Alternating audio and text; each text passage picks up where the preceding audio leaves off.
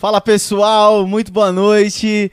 É, nós queremos, antes de tudo, agradecer a sua presença, você que está acompanhando o nosso canal, acompanhando o nosso podcast. Eu sou Alan Esteves Rafael Dias. Gabriel Siqueira. e esse é o Um com Ele Podcast. Ah, já viu, chegou chegando já. Hoje, uma noite mais do que especial.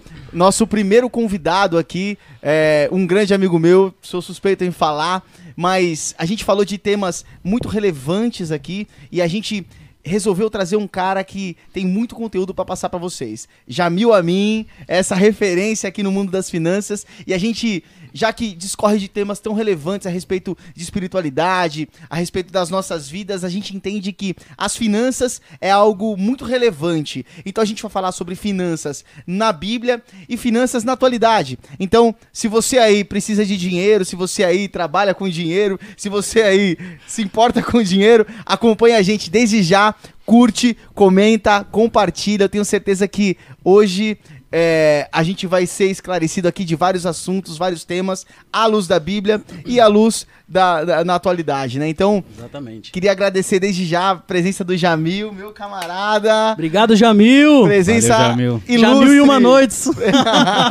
Presença ilustre aqui, um cara que conhece muito do tema. Jamil, a gente queria começar aqui essa noite, já querer, primeiro de tudo, né? Querendo entender quem é o Jamil, né? Se você quiser se apresentar pra galera aí que talvez não te conheça, mas se apresenta, fala um pouco de você, o que te trouxe até aqui, o que te trouxe a ser o. Hoje não existe mais, né? O mestre milionário, mas pra quem não sabe, esse cara ficou na frente do Ricardo Amorim. É, é, em relação. ranking, é, né? no ranking de pessoas relevantes no mundo das finanças. Então acho que você tem muita coisa pra compartilhar com a gente aí. Fica à vontade, a casa é sua, meu amigo. Muito obrigado pela recepção, me senti acolhido. Eu quero só falar duas coisas para começar, já começando. Primeiro de tudo, o Alan disse que eu tenho uma hora e meia pra falar aqui hoje, né? É, isso mesmo? É Tá- isso tá aí, certo? fica à vontade. Até bom. meia-noite é noite ainda. Maravilha. Só que é direcionado. E, e quero dizer também que é um prazer inenarrável estar aqui com vocês. Obrigado pelo convite. Aquele que um dia ainda será um dos maiores podcasts Ô, da espiritualidade do? Brasil. A gente recebe isso aí. certo Com disso, certo certeza. disso. Vamos receber aqui. Então, contando um pouquinho da minha história, pra quem não me conhece, eu, é, por uma mera cristocidência, eu me converti e ao mesmo tempo eu comecei a investir em 2006. Então, tô aí na caminhada há 16 anos. E quando eu, me- eu me converti, eu tinha alguns conflitos na minha cabeça, né? Porque a gente vai falar isso daqui a pouquinho, mas eu ficava um pouco na dúvida se eu podia ter dinheiro, se eu não podia, se eu podia acumular patrimônio ou não, esse tipo de coisa. Porque tá falando Às lá. vezes é errado, né? Né? Isso não é de Deus? que é errado? Exatamente. Nossa, eu porque vivi assim durante muitos anos, cara. aquela, Pensava aquela que tinha que ser né? pobre. Pois é, ah, não, porque Jesus falou que não é pra amontoar riqueza onde traça corrói, é lá no céu e tal. Aí tem vários exemplos que a gente já vai falar hoje, né? E eu fiquei na dúvida, mas ao mesmo tempo eu falei, vou começar, depois eu tiro essa dúvida. É melhor Porque se começar tiver e certo, eu já tô usando o tempo a meu favor, né? tirar dúvida com o dinheiro no bolso é melhor, né? Exatamente. E aí, quando eu comecei em, 2000, e ca- em em 2006, é, eu, eu tava trabalhando e tal, botando dinheiro na poupança. Aí eu falei, isso aqui não vai dar muito certo, não, porque passava o tempo e não rendia nada, né? E eu nunca fui um cara que falei assim, ó, quero trabalhar pra sempre na minha vida. É, por obrigação. Assim, eu sempre gostei muito do que eu fiz, né? Fiquei 12 anos com- trabalhando com TI. Hoje eu trabalho na, na empresa familiar, que também gosto muito também. E trabalho em casa como pai, né? Que é um trabalho pesado com também aí. Que, que, quem é pai tá certeza. assistindo, ô louco. E, e aí eu falei o seguinte, ó, vamos, vou começar a investir. E aí eu comecei a pesquisar, naquela época não tinha WhatsApp, não tinha Instagram, a, a informação era mais escassa do que é hoje. Hoje a gente tem um excesso, a gente não sabe o que é certo e o que é errado. Naquela época a gente tinha falta. Se tinha YouTube, eu acho que eu, sei lá, nunca tinha entrado no YouTube ainda. Mas tinha Google. E aí eu falei, vou pesquisar no Google o que eu faço da minha vida, né? E aí eu fui pesquisar sobre ações, porque eu ouvi falar que todo mundo ficava rico com ações, né? Eu falei, ah, vou, bora, bora investir em ações. E aí eu falei assim, ó, como eu gosto de investir com segurança, vou investir em ações de duas empresas que eu tenho certeza absoluta que não vão quebrar nunca. Eu comprei Vale e Petrobras. As mais seguras. E na época a Vale era Vale do Rio Doce, que era estatal, aquela Sim. coisa toda, né? Ah. Aí eu falei, sucesso. Aí no mês seguinte, vocês não sabem o que aconteceu. Uma ação valorizou 5%, a outra valorizou 7%. Caramba. Falei, tô rico. Nossa. A poupança levava isso quase o ano todo pra render. Eu falei, tô rico. É, isso é verdade. Tô, tô multimilionário. Eu falei, isso aqui é uma mina de céu, uma mina de ouro a céu aberto e ninguém tá vendo. Eu falei, azar dos outros, eu vou investir. E aí, no mês, dois meses depois que comecei a investir, teve uma queda nas ações, eu fiquei negativo, né? Nossa. Eu falei, acho que eu fiz alguma coisa errada. Eu devia ter vendido lá em cima pra comprar agora. Então, o que eu fiz? Tive uma ideia brilhante. Falei, poxa, vou vender quando subir, vou comprar quando estiver baixo. E eu comecei a fazer isso. E eu fiz isso durante mais ou menos uns quatro meses, né? E eu ganhei muito dinheiro fazendo isso. O problema é que eu perdi mais do que ganhei, né? Tem só esse detalhe. que aí é o Globo não mostra, a gente não posta nas redes sociais. Aí eu Fica falei. corajoso, é, né? Aí eu falei, não tá, não tá dando muito certo esse negócio aqui, não. Eu tô achando.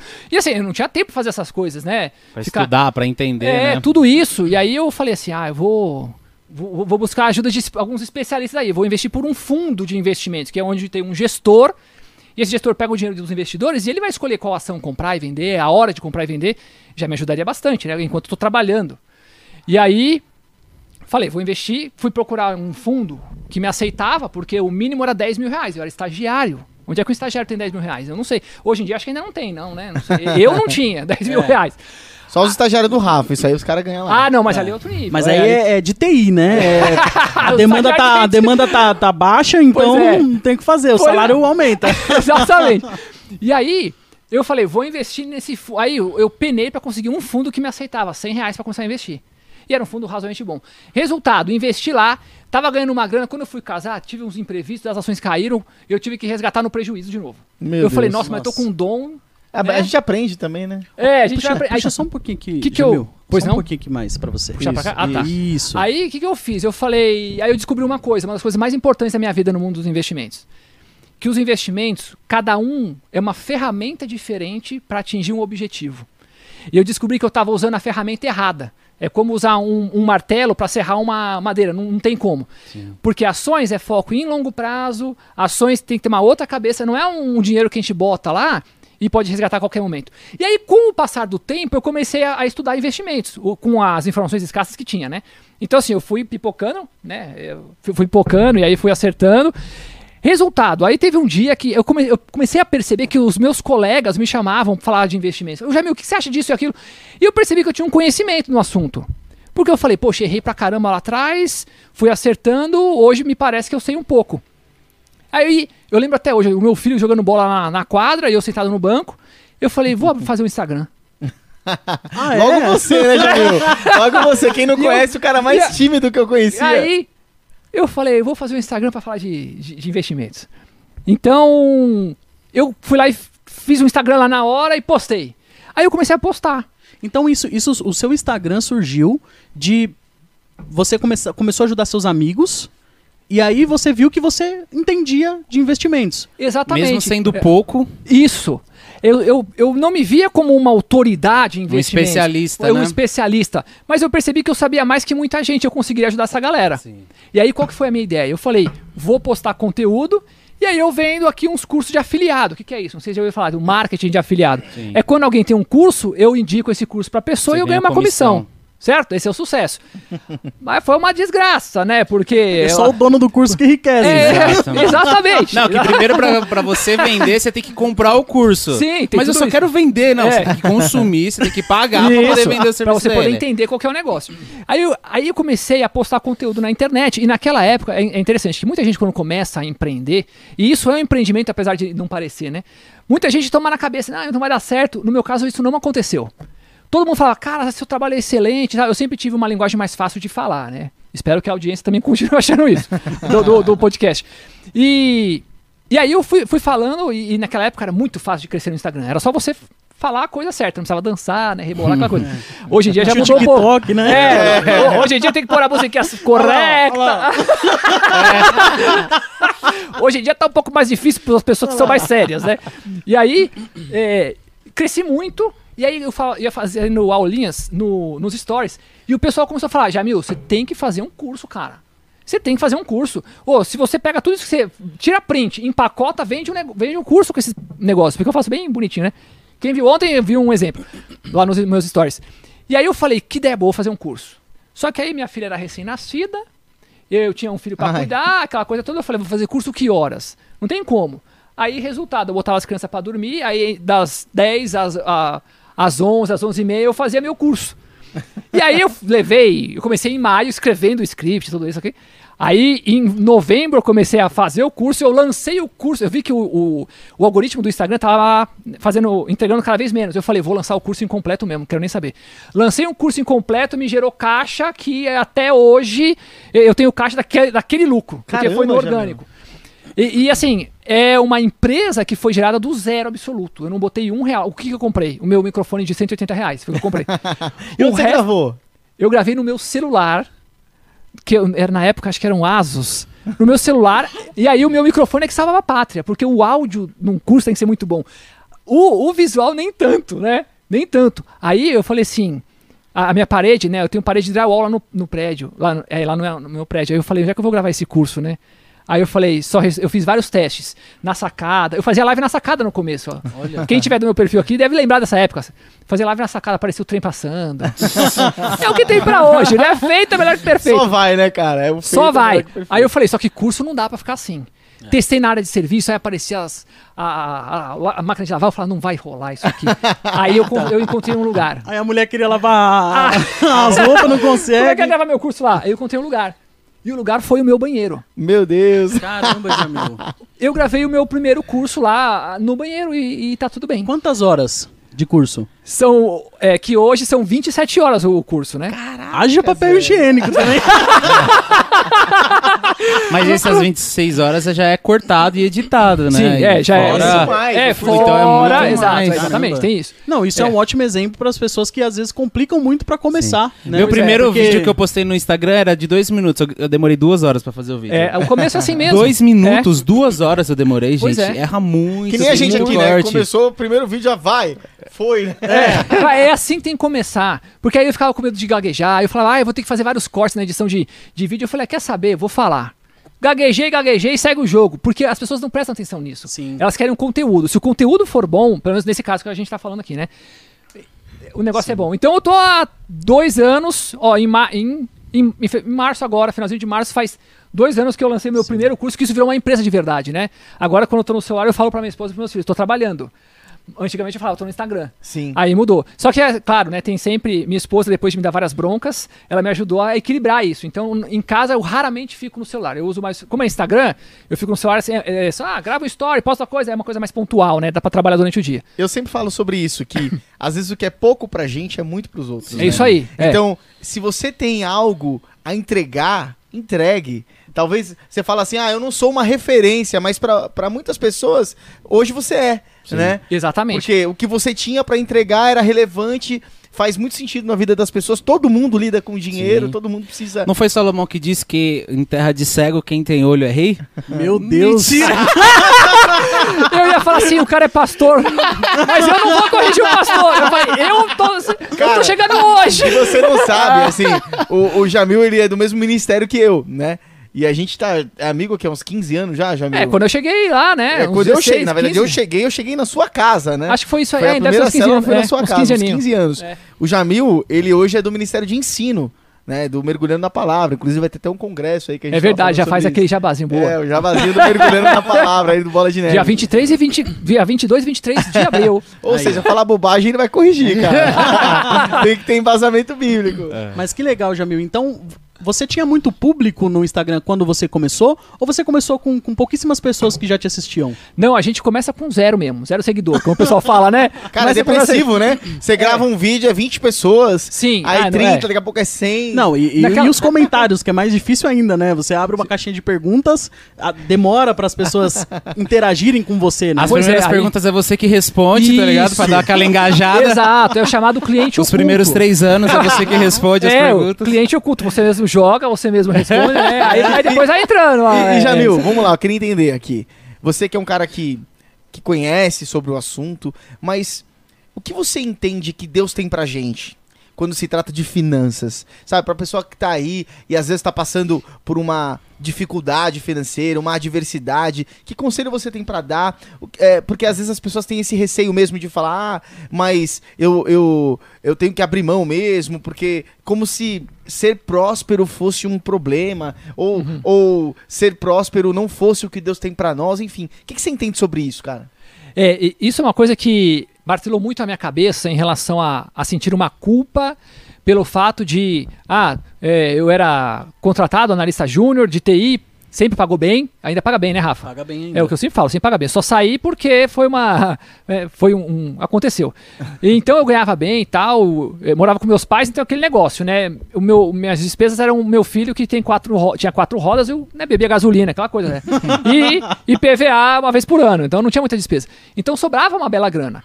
E aí eu, via eu acumulando aquele patrimônio, investindo e tal, e veio muito, a- muito a culpa em cima de mim, porque eu era novo convertido e novo investidor. Nossa. E aí, eu, eu é, como novo convertido, eu comecei lendo Mateus. Não sei, é, é até. Eu também, cara, olha aí. É, eu até, Primeiro livro, Mateus. Pra quem é novo convertido, eu sugiro, se eu puder sugerir alguma coisa em relação à Bíblia, eu sugiro ler, ler Mateus, o Novo Testamento, porque o cara vai começar a ler lá Gênesis, já vai dar pi, pi- vai pifar, aí vai falar que a moeda é o sangue, você fala, mano. Vem do a genealogia já. Não, aí você chega em Parou, né? números com Ninguém aquela. Aí números é só sacrifícios Não, e... aí, aí o cara desiste, aí vem na Levítico o cara desiste. Então, eu comecei lendo Mateus, né? E aí Mateus tem algumas situações que me faziam ficar na dúvida. E aí, por exemplo, é, aquela, aquele episódio de que o, chegou o rapaz lá pro, pra Jesus e falou assim: Ó, Jesus, o que, que eu preciso fazer para herdar a vida eterna? Na verdade, a pergunta do cara foi errada. Porque ele não, ninguém tem que fazer nada para herdar a vida eterna, né? Isso aí é Deus que, que entrega para nós. Então, Gratuitamente. é, ele perguntou errado. Mas eu não tinha sabedoria para saber disso naquela época. Aí, eu acho que ele era rico, então ele achava que ele poderia comprar alguma coisa. Isso. Você acha que- Então é uma pergunta meio. É, é, é, exato. Assim, ele falou assim: eu- já que eu posso tudo, o que, que eu posso fazer? É. Né? É, Foi uma pergunta errada. Só que Jesus respondeu: obedeça os mandamentos. E aí ele falou: Isso aí eu já faço. Aí Jesus falou: O quê? Então, dá, vende tudo que você tem aos pobres e me segue. E aí a Bíblia é muito clara: o jovem saiu triste e foi embora. E aí é onde Jesus usa aquela, para, aquela comparação, não chega a ser uma parábola, é, que é mais Da agulha. fácil um camelo passar numa No buraco de fundo de agulha. agulha. Do que um, né, um rico Rico. herdar o, o reino dos céus. Aí a agulha, a princípio, a gente pensa que é uma agulha de, Mas é um lugar. né? E na verdade é um lugar é, que era algo possível. Só que aí eu falei assim, meu, isso aqui não tá muito certo, né? O, o- o rico rejeitou Deus, rejeitou Jesus. Aí depois Jesus fala sobre você não pode servir dois senhores, Mamon e, e- e Deus, né? E ah, Mamon em algumas traduções tá a NVI, por exemplo, tá como Amor ao dinheiro, dinheiro. né? Dinheiro com letra Amor. maiúscula. Amor o ao amor ao dinheiro. dinheiro, esse tipo ao de coisa. E aí a gente vai vendo Jesus falando, você não deve acumular é, onde traças corroem o seu A traça e a ferrugem corrói. ferrugem corrói a sua riqueza, mas lá no céu onde traças não corroem e tal. E, e por aí vai. Tiago dando uma voadora nos ricos, né? Ricos, o que, que vocês pensam que vocês são? É, o, o salário que vocês dão, vocês vão ter que prestar contas disso, não sei o quê. Você fala, caramba, meu, a Bíblia tá falando pra eu não ser rico. É, é pra eu ser ou pobre ou, no máximo, um classe média ali, né? Nada muito além disso aí.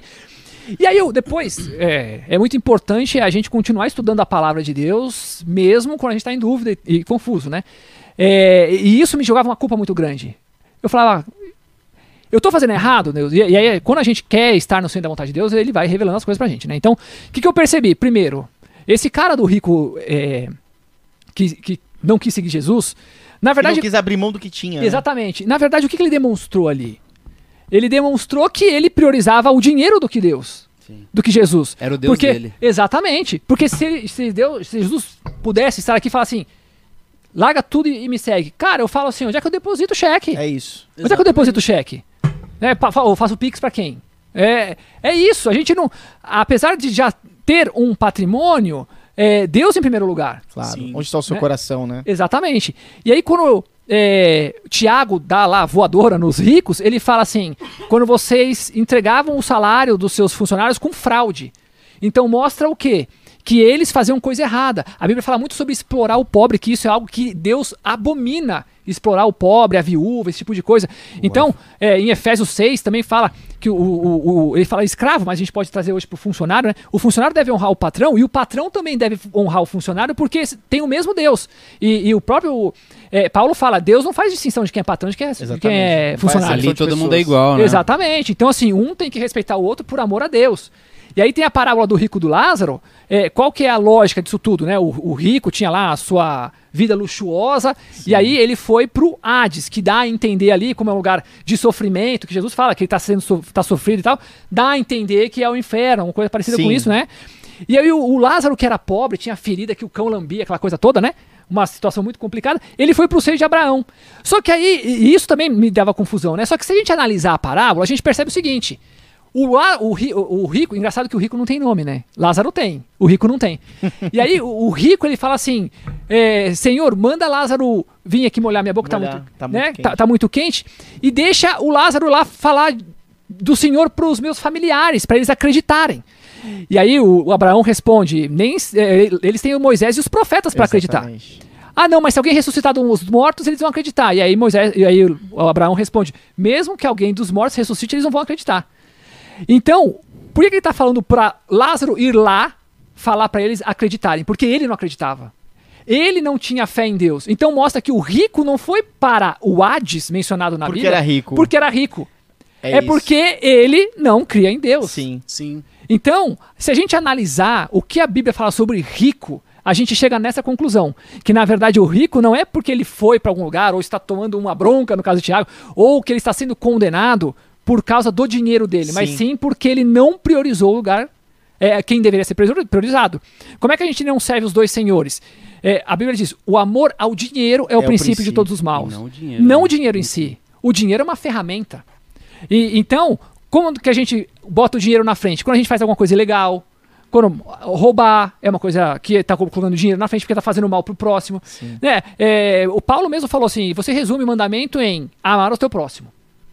Ele fala, você resume. Se a gente ama o próximo, não vai roubar, não vai enganar. Exatamente. É o sócio que pega o dinheiro da. Fala, eu vou pagar o aluguel e bota um- uma- um pouco do dinheiro no bolso. Sim. Esse tipo de gente, esse tipo de atitude mostra que a pessoa está servindo o famoso mamon, tá colocando dinheiro É. na prioridade. E é por isso que a Bíblia também fala a respeito que é, que nós, né, como, como cristãos, né, é, nós devemos amar ao próximo como a nós mesmos, a Deus em primeiro lugar, ao próximo como a nós mesmos. Quando a gente tem esse conceito, a gente entende aquilo que fala o seguinte, que o temor a Deus é o princípio da sabedoria. Exato. Então, quando eu temo a Deus, eu não faço porque o Gabriel vai saber ou porque alguém vai ver. Eu faço porque eu sei que os olhos do Senhor estão em todos os lugares. E porque eu não quero entristecê-lo, eu não ajo dessa maneira, né? É, agindo de engano com o próximo.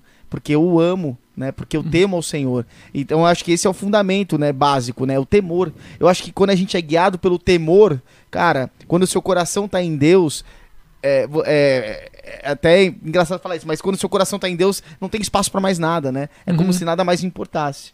É, é isso aí. É essa e a a, ideia. E a Bíblia também relata muito, né, que o verdadeiro evangelho é que você cuide dos órfãos, da vi- das viúvas, né? Isso, exatamente. Então, o, o que eu- eu entendo no Novo Testamento, o que Jesus quis dizer é, pessoal, é o seguinte, vamos tratar dinheiro como dinheiro, mas vamos anunciar para que as pessoas sejam generosas, Isso. Né? É então ele, ele não tá denunciando o rico, falando, olha, todo rico não vai pro céu.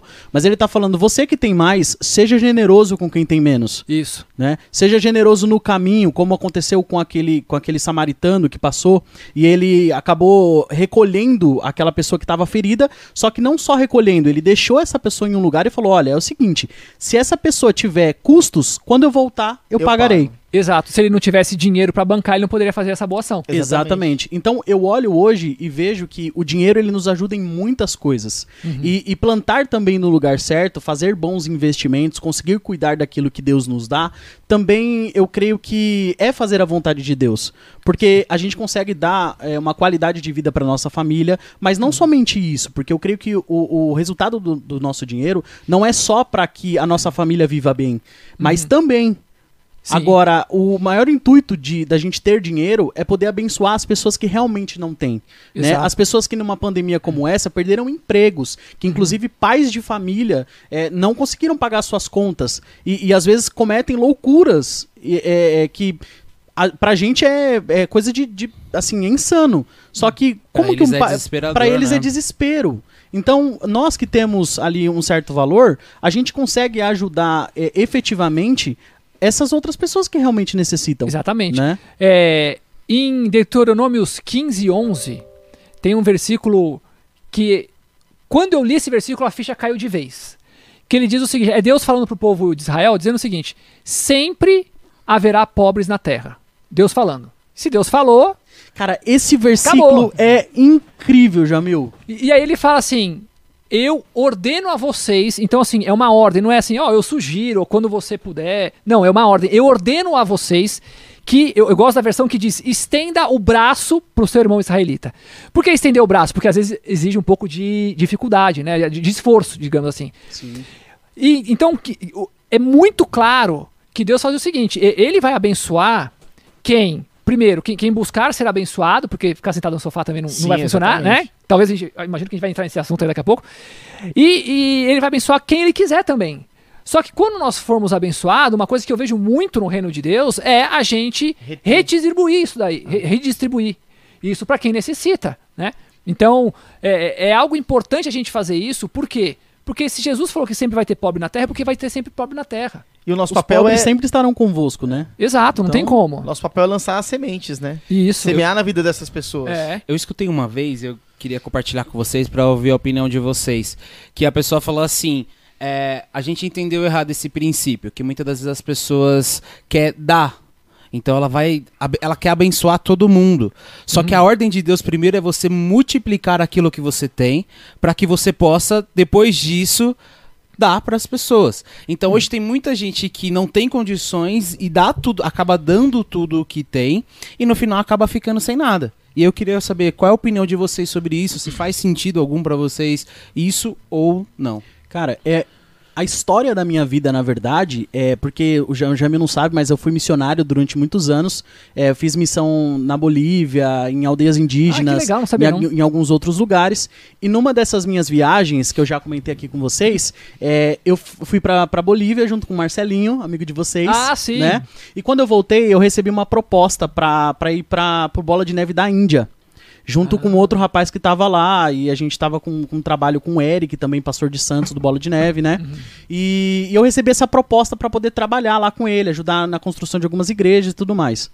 Só que quando eu cheguei, eu tinha conhecido a minha esposa na Bolívia, nessa missão. E quando eu voltei, ela olhou pra mim e falou assim, exatamente a, a, a respeito da sua pergunta. Ela falou, Rafa, mas você é um cara novo, eu tinha 19 anos na época, e ela falou assim, você é um cara novo, e ela já tinha pós-graduação, né? Então e pensa como foi difícil dela também É. olhar pra mim, né? Mas ela falou assim, cara, é, eu também tenho um coração de missão, só que cê- você não acha que a gente ajudaria muito mais pessoas se a gente construísse uma carreira juntos? E aí eu pensei sobre aquilo e realmente olhando hoje faz muito mais sentido eu ter tomado a decisão de ir para uma faculdade, de me preparar e nesse meio do caminho a gente vai ajudando um monte de gente com os recursos que Deus nos dá, Sim. né? E quando você tem essa mentalidade, tipo, mano, tudo que eu tenho eu vou dando, acaba que uma hora você fica no limite, você não consegue alcançar tantas pessoas assim. Então, tipo, você prefere ajudar 10 pessoas ou ajudar 100? Então, quando você entende que você tem já nas suas mãos algo que você pode multiplicar, desde uma ação, um investimento, um trabalho, abrir algo que você possa gerar renda, gerar oportunidades, multiplicar seu dinheiro e com isso você pode investir, abençoar muito mais pessoas, eu acho que essa é uma mentalidade de de fato de alcançar mais pessoas mesmo. É visão, né? É Visão. uma visão. Quando você empreende, você tem visão a respeito daquilo que você quer se tornar, da, da, da, da referência que você quer ser. E aí, automaticamente, isso transborda, porque as pessoas que. que estão com você nesse projeto, elas também é, são abençoadas, né? E aí é um ciclo, né? Você começa a gerar emprego, você começa a gerar renda, é, você começa a ter recursos para poder abençoar e fazer e acontecer, enfim. Sim. E eu tenho uma história a respeito disso, de, de doar demais, que eu, eu tava novo convertido, ainda tava com aquela- aquele conflito, né? Se eu posso ter dinheiro ou não posso ter dinheiro. E aí um colega meu lá da igreja, ele passou uma dificuldade muito grande, foi demitido, porque na- não é que foi demitido, o chefe dele foi pego numa operação lá, eu não lembro se foi Lava Jato, o que que foi, ah, mas alguma coisa assim que bloqueou os bens do cara, o cara ficou sem salário, ficou sem emprego. E ele morava sozinho aqui, ele não era daqui, acho que ele era de Minas e tal. E aí eu falei assim, ah, eu vou ajudar, né? Porque o João Batista falou, se você tem duas túnicas, dê uma quem não tem, né? Só que eu acho que eu dei as duas túnicas cara. e aí você virou o pedinte, tá É, ligado? aí o que aconteceu? Durante três meses, eu, por algum vacilo, eu dei o meu salário inteiro pra ele, pra ajudar ele. E aí depois que aquilo passou, eu pensei assim, eu fiz errado. Sim. Porque depois eu passava o mês inteiro. Gente, eu trabalhei o mês inteiro e eu não conseguia gastar 10 reais com o que eu queria, porque eu tinha dado todo o meu salário pro cara. Nossa. E eu percebi como isso é uma coisa ruim. Isso, na verdade, é uma maldição. Porque o próprio Salomão fala em Provérbios como é. Perdão, Eclesiastes. Como é bom e agradável comer e beber e gozar do suor do seu trabalho. Sim. Sim. Porque a gente precisa, tem esse negócio assim, não, para você botar suas finanças em dia, você tem que cortar o cafezinho, cortar o que é supérfluo. Não tem que cortar isso. Se você cortar isso, você para de viver. Exatamente. Tem que Fica algo pesado demais. Exatamente, tem que equilibrar a brincadeira ali. E aí, eu falei assim, doei demais. Aí teve uma outra oportunidade, recebi a PLR da empresa. Eu lembro até hoje, eram 600 reais, que hoje devia, sei lá, uns 2.500 reais talvez, né? Com a inflação. eu peguei 600 reais e doei tudo. E de novo eu percebi, eu não era pra fazer isso. Nem que eu pegasse 200 conto e desse 400, mas não era pra eu fazer isso. O que, que eu aprendi? Que esse negócio de pegar, doar demais, do- a doação também tem o seu limite. Doar demais pode fazer a gente ficar em maus lençóis e Deus não quer isso. Sabe uma gente. coisa que eu aprendi com isso, cara? É, eu sempre tive essa, esse senso de responsabilidade com as pessoas. Então eu vi as pessoas, né, passando por alguma dificuldade, eu sempre tive esse senso de responsabilidade. Porque eu acho que é algo que Deus também coloca dentro do nosso coração de você ajudar, de você abençoar, enfim. Só que, cara, é- é, e eu aprendi também que a gente não pode ser o Deus da vida das pessoas, né? É. Porque às vezes a pessoa tá passando por alguma situação que ela tem que passar que ela precisa aprender. Um exemplo, a pessoa tá toda endividada, tá? Por que, que você tá todo endividado? Uhum. Porque você não soube usufruir do recurso que Deus te deu. Quem é mais próspero? O cara que ganha 10 mil e gasta 15 ou o cara que ganha 5 e gasta 3? Pois é. Né? Uhum. Então, é, essa pessoa ela precisa passar por esse processo. A gente não pode rejeitar os processos. Inclusive os processos que os nossos amados também passam. Né? As pessoas que nos cercam também passam. Então eu não posso ser o Deus da vida. Deus já falou isso a respeito comigo. Não seja o Deus da vida dessa pessoa. Você quer ajudar, você pode ajudar, mas você não pode passar daqui. Sim. Porque agora sou eu trabalhando, sou eu moldando É. o vaso. E quando você pega essa responsabilidade, tem caso que a- o jogo vira pra você. É. Você entra num processo porque você quis assumir a responsabilidade e as dores de outras pessoas. Exatamente. Já teve caso lá na minha família que meus pais ajudaram uma pessoa por muito tempo. Aí chegou uma hora que eles pararam de ajudar. A moça foi reclamar. Sério mesmo. É um direito adquirido, então É, você não pode, tá? não pode. É É, por obrigação, aí. é obrigação. Por aí, então tem que tomar um certo cuidado mesmo. A gente também tem que ter sabedoria pra fazer doações também. E Jamil, por que, que você acha, assim, na sua opinião, é, que os cristãos, não só os cristãos, mas a população hoje no Brasil sofre muito com isso, mas por que, que o brasileiro hoje não consegue é, guardar dinheiro, investir o seu dinheiro? É, você acha que tem um- uma questão espiritual também? É uma, é uma questão natural? Como que você vê isso hoje? Ó, Ótima pergunta. É, vou começar respondendo pros cristãos, que é mais fácil. É. né? Porque é, quando nós somos cristãos, existem a, a- existe a lei espiritual e a lei que é. Vamos chamar de lei física ou, ou lei Da natural? terra, na- é, a, a lei daqui, né? É, o, o espiritual. é, Preparem-se para ficarem chocados quem não sabe disso, né? Não sei quantos de vocês sabem, mas assim, a gente nós temos uma convicção de que nós devemos devolver 10% a Deus, que é o chamado dízimo, né? Sim. É, o dízimo ele acaba sendo polêmico algumas vezes, mas ele não deveria ser, porque o dízimo é super simples. Eu posso explicar sobre o dízimo rapidamente aqui? Pode, Só para pode, que caso alguém não sabe. Porque da onde veio esse- essa ideia de dízimo, né? É, na verdade, Abraão, lá nos primórdios, quando ele voltou de uma batalha, ele deu dízimo para Melquisedeque. Então, a Bíblia mostra que o dízimo existe há muito tempo. Jacó, ele prometeu para Deus, e ainda foi com uma condição, né? Ele falou: Deus, se você se revelar a mim, eu vou dar o dízimo. Eu falei, Jacó, como é que você faz uma coisa dessa, cara? Tá comprando a revelação. É. Aí, aí eu falei, caramba, mas tudo bem, Jacó pode, né? e, aí, e aí, como é que funcionou? Veio Abraão, Isaac e Jacó, Jacó teve os 12 filhos lá, né? E um deles era Levi. Só que Levi, ele não, ele não virou uma tribo exatamente, né? E José também não. Então, saíram dois. E como, por que, que tem 12 tribos hoje? Se saiu o Levi e saiu José? Porque os filhos de José, que é, é Manassés e Efraim, viraram tribo. Então sai dois, entra dois, fica 12. Mas cadê Levi? O que aconteceu com Levi? Levi, na verdade, Sacerdote. quando eles foram, passaram pelo êxodo e entraram na terra prometida, Levi não tinha terra. Não tinha direito a nada, não né? tinha direito à terra. E eles não trabalhavam, eles não tinham terra, eles não trabalhavam. Mas por quê? Porque eles eram os sacerdotes. Escolhidos pra uma missão específica. né? Exatamente. O foco do levi, dos levitas era ser os intermediadores entre Deus e os homens. Porque naquela época não era qualquer um que podia né, orar a Chegar ao Deus. santo é. dos santos, Exatamente, enfim. tinha que ter o, o, o intermediador ali. E se eles não podiam trabalhar, como é que eles iam conseguir se sustentar? Porque precisava de comida, não tem como, né?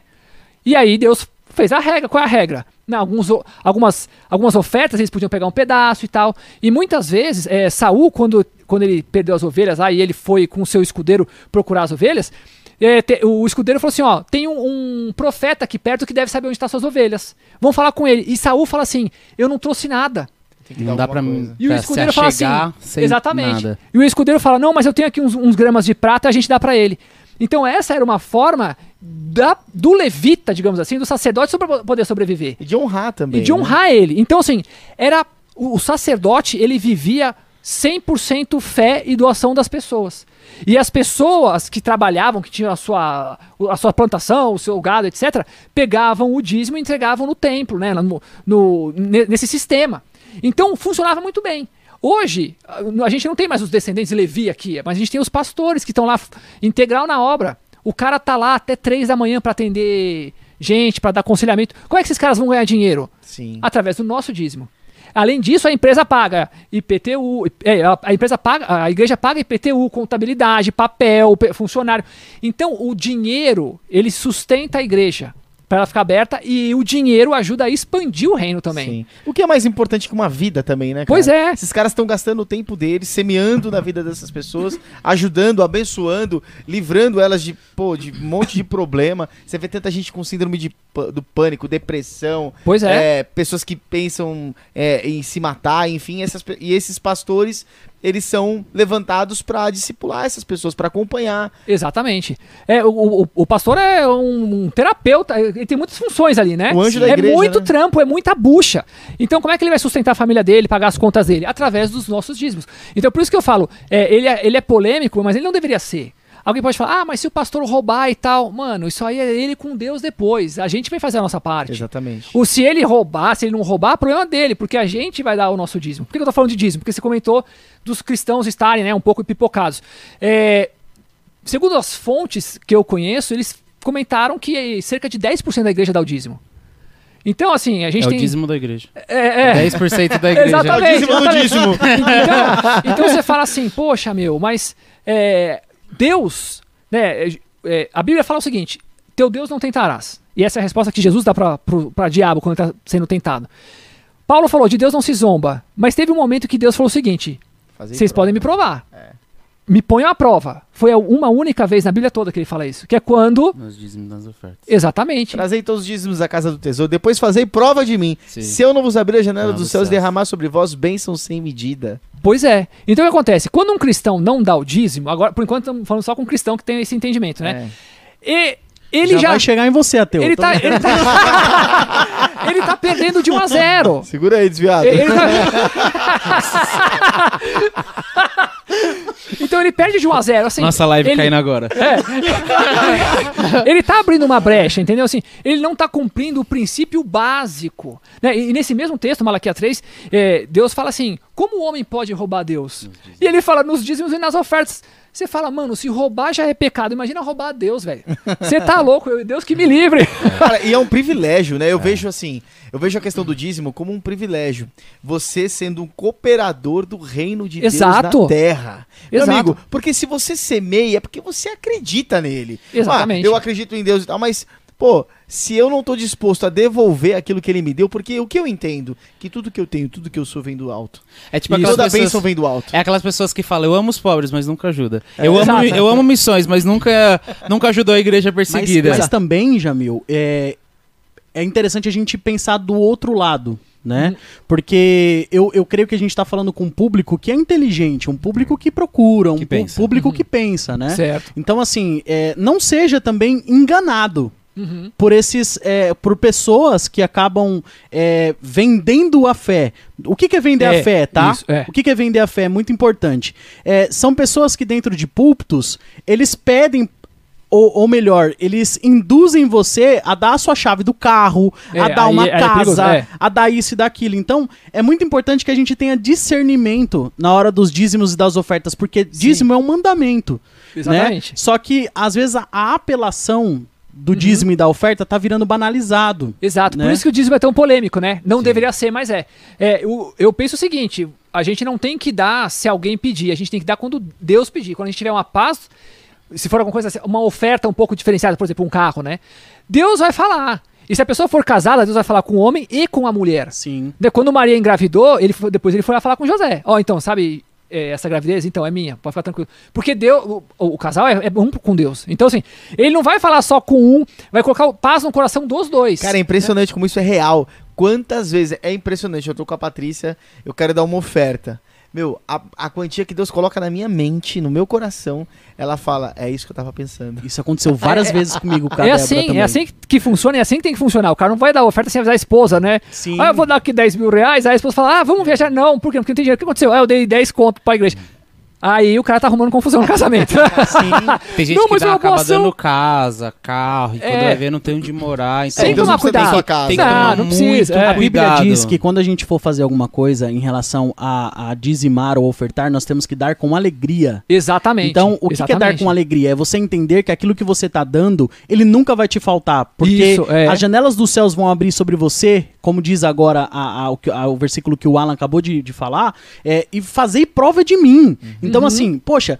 É, é, se você tem cinco reais, o dinheiro pra ir pra igreja e pagar um, um ônibus pra voltar, cara, não dê esses cinco reais. Volte o seu ônibus, Exato, entende? é. Porque é um sacrifício tolo, é um sacrifício que Aham. vai fazer você. Cara, eu, eu vou falar uma coisa pra vocês. É, a Bola de Neve era na Clélia, né? Sim. Só que antes é. era na, ainda é, né? Só que É. antes era na Turiaçu. Sim, era. E, cara, naquela época a gente- eu não tinha muitos recursos. E eu já fiz isso, cara. Ah, de doar Sabe? e não ter como voltar Sim, pra casa? não ter como voltar. E às vezes ter que pedir pra passar por baixo, ou, ou sei lá, ou- outra opção. Imagina o Rafa eu- passando por baixo do Não, é ônibus. que naquela época eu, pesava tipo 70 quilos, né? Tava pra Não tinha- Naquela época não tinha catraca. Naquela época não tinha porta, né? Obrigado, viu, gente? Obrigado, viu? Isso Esse porque são amigos, né? propósito, viu? Emagrecimento. Então, é, são sacrifícios tolos, né? Que a gente, quando olha pra isso. a gente, quando olha pra isso, é, eu poderia, por exemplo, ter- tentar ter um problema ali de pedir pra poder pegar uma carona ou algo assim, né? Ou, ou mesmo às vezes que a gente anda a pé tem- lutando contra tudo isso, porque a gente, é é justamente o que você falou, né? É uma briga que a gente tem com dinheiro, cara, É, por ser é. cristão, Aham. porque a gente, uma que a gente fica assim, poxa, eu vou enriquecer o pastor, né? Só que quando a gente tem a consciência de, do tanto de gente que a gente tá ajudando através da igreja, porque muitos de nós aqui, por exemplo, a gente trabalha muito. A Sim. gente trabalha muito. Então, de que forma que a gente. é, é, eu lembro até, o ano passado, antes de julho, foi a primeira vez que eu consegui de fato reunir o Alan, o Gabriel e a gente numa comunidade presencialmente para poder entregar a cesta básica. Do restante do tempo, a gente ajudava as outras pessoas. Aham. Porque a gente não consegue hoje dispor de um tempo para poder fazer isso. É o ativo mais precioso, né? O nosso tempo. Exatamente. É. e eu acho que mais do que dinheiro, as pessoas querem olhar no seu olho, cara. Querem receber uma palavra, querem receber um abraço, uma oração. É muito fácil você pegar também só o seu dinheiro e, né? Mas a verdadeira religião é você visi- visitar os órfãos, as viúvas, né? Os então, necessitados. os necessitados. Então, eu, eu vejo isso, Jamil. As pessoas têm muito problema, principalmente os cristãos. Tem muitos cristãos que eu conheço que, que às vezes eu vou conversar e a pessoa fala assim: Não, mas eu não posso ser rico. De forma alguma. A Bíblia abomina isso. Aham. Aí eu falei, irmão, não. Não é. É. assim. Você pode ser muito próspero e Deus quer que você seja muito próspero. Porque o evangelho ele vai chegar para as pessoas é, de uma forma muito grande. O que eu costumo falar, é, é, Jamil, é que eu não prego para as pessoas. Eu não saio falando de Jesus para as pessoas. Normalmente eu entro nos ambientes e eles falam: caramba, esse cara é diferente. Esse cara tem alguma coisa diferente. Eu lembro uma vez que eu entrei dentro de um, de um banheiro e tinha um rapaz que ele olhou pra mim e falou assim: é, Cara, hoje à noite tá perdido, eu vou sair, vou fazer isso, vou fazer. Sabe o que, sabe o que Deus colocou no meu coração?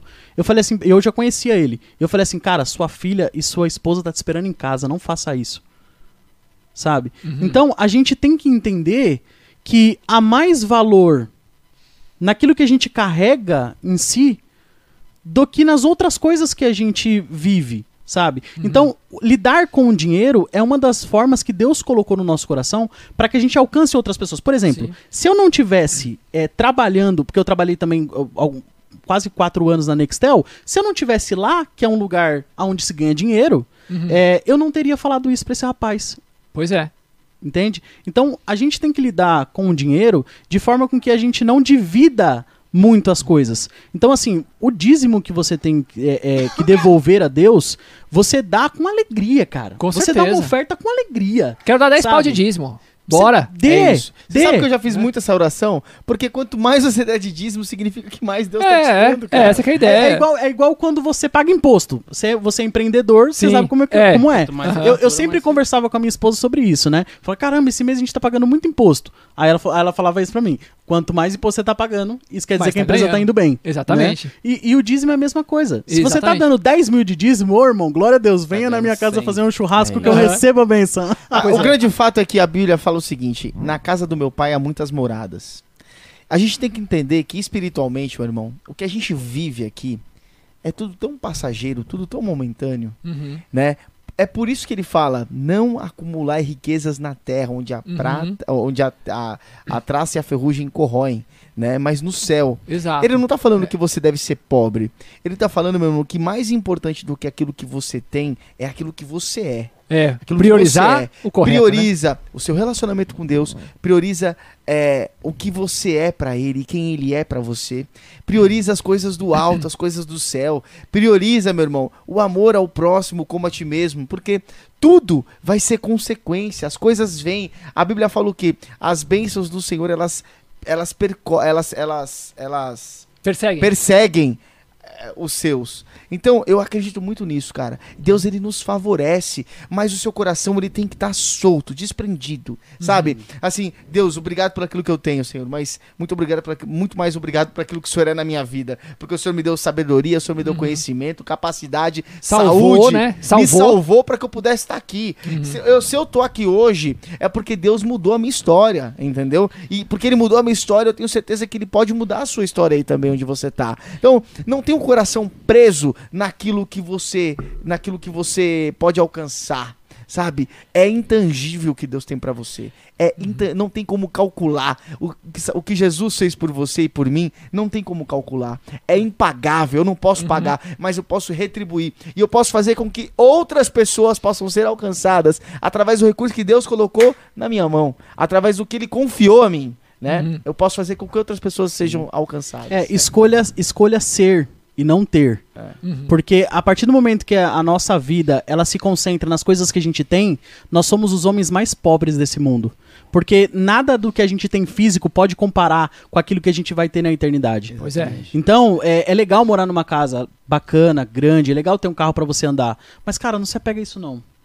Pega não. Porque a traça vai corroer. E essas coisas elas vão ficar. Então, foca em quem você é, quem você quer ser. O, qual impacto você tem na vida das pessoas. E, e eu acho que é muito importante, Jamil, principalmente você que tem um público grande te ouvindo diariamente, é, falar também dessa questão do natural. Né? Sim. Do, do- do- dessa questão de que as pessoas é, vivem presas mais limitadas, porque elas, o que, que elas falam, né? Elas falam assim, poxa, tem que cortar o cafezinho, mas aí não consegue cortar o cafezinho. É, exatamente. Porque dói na, na Aham. carne, né? Exato. Só que ela fala, já que eu não corto o cafezinho, eu também não vou cortar o, o- a padaria. E assim Pois vai é. indo, né? É, existe um. ah, Então, a gente, é, é, duas leis, né? A espiritual, que é dízimos e ofertas. Né? Então, assim, se for pra começar, já começa com esse, falando por os cristãos. E existe a lei natural, a lei da terra. É, a, a lei natural, o que acontece? A gente não aprende isso na escola. Deveria ser. Deveria, matéria. né? Na verdade, acho que o Deveria ano passado ou retrasado saiu uma notícia, mas acho que não foi pra frente. Mas deveria, deveria. A gente, é, assim, a gente aprende. Não é uma crítica, mas é só uma. É, para pensar, né? Sabe? Física. É, a gente aprende vi física, química, matemática, geografia, literatura, que algumas pessoas nunca mais vão Sociologia. usar isso na vida. Algumas não. Só que dinheiro todos vão usar. Exatamente. Todo mundo vai usar dinheiro um dia. E isso a gente não tem. Então, é, o que, que eu vejo assim? Primeiro de tudo, todo mundo sabe, ó, eu tenho que gastar menos do que eu ganho. Né? Eu tenho que gastar menos. Só que por que, que é tão difícil? É, uma das coisas que eu vejo, uma das coisas, né? Não, vou- resumindo, as pessoas não costumam registrar os gastos delas.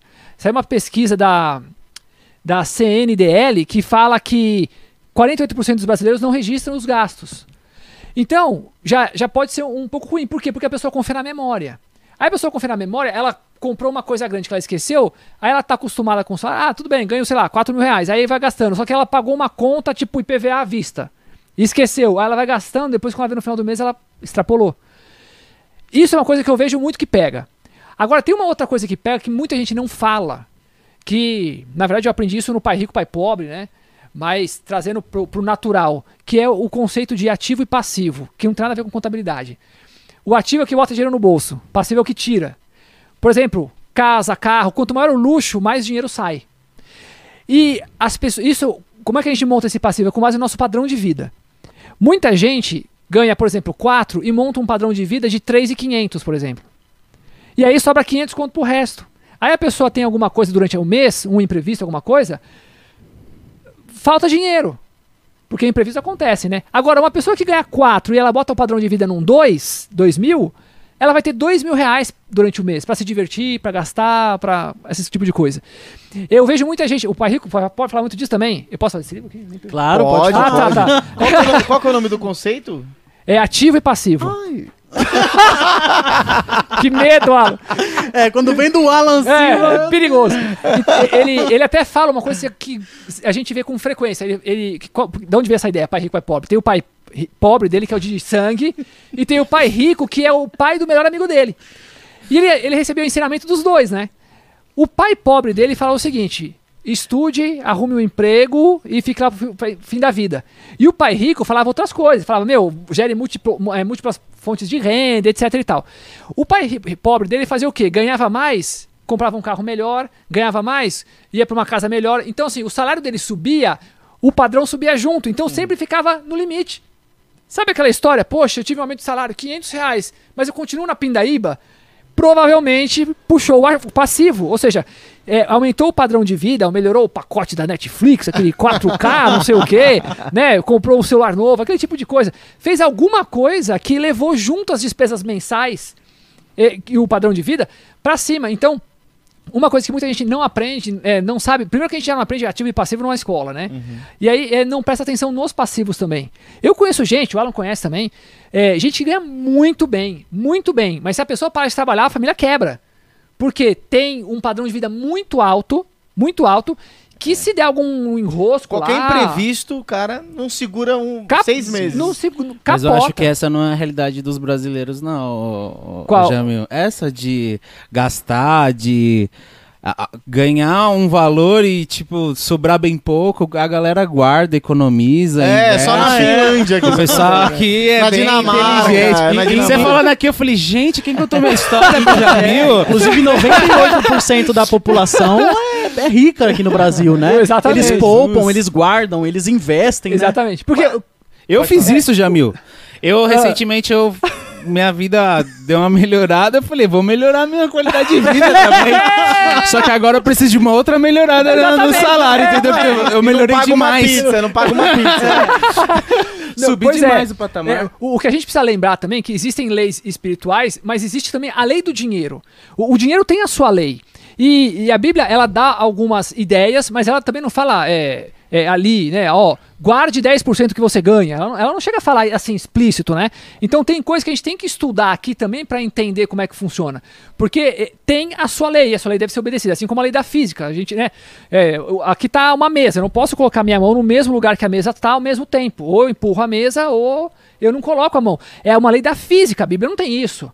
Porque a Bíblia foi escrita, não foi escrita para isso, né? A Bíblia foi escrita para salvar, para nos trazer perto de Deus e nos salvar. E isso ela faz muito bem. Ela tem que fazer, é, é isso que ela faz e acabou. Então a gente tem que se preocupar também que a Bíblia não vai ter tudo que a gente precisa. Ela não foi escrita para isso, não é a ideia dela.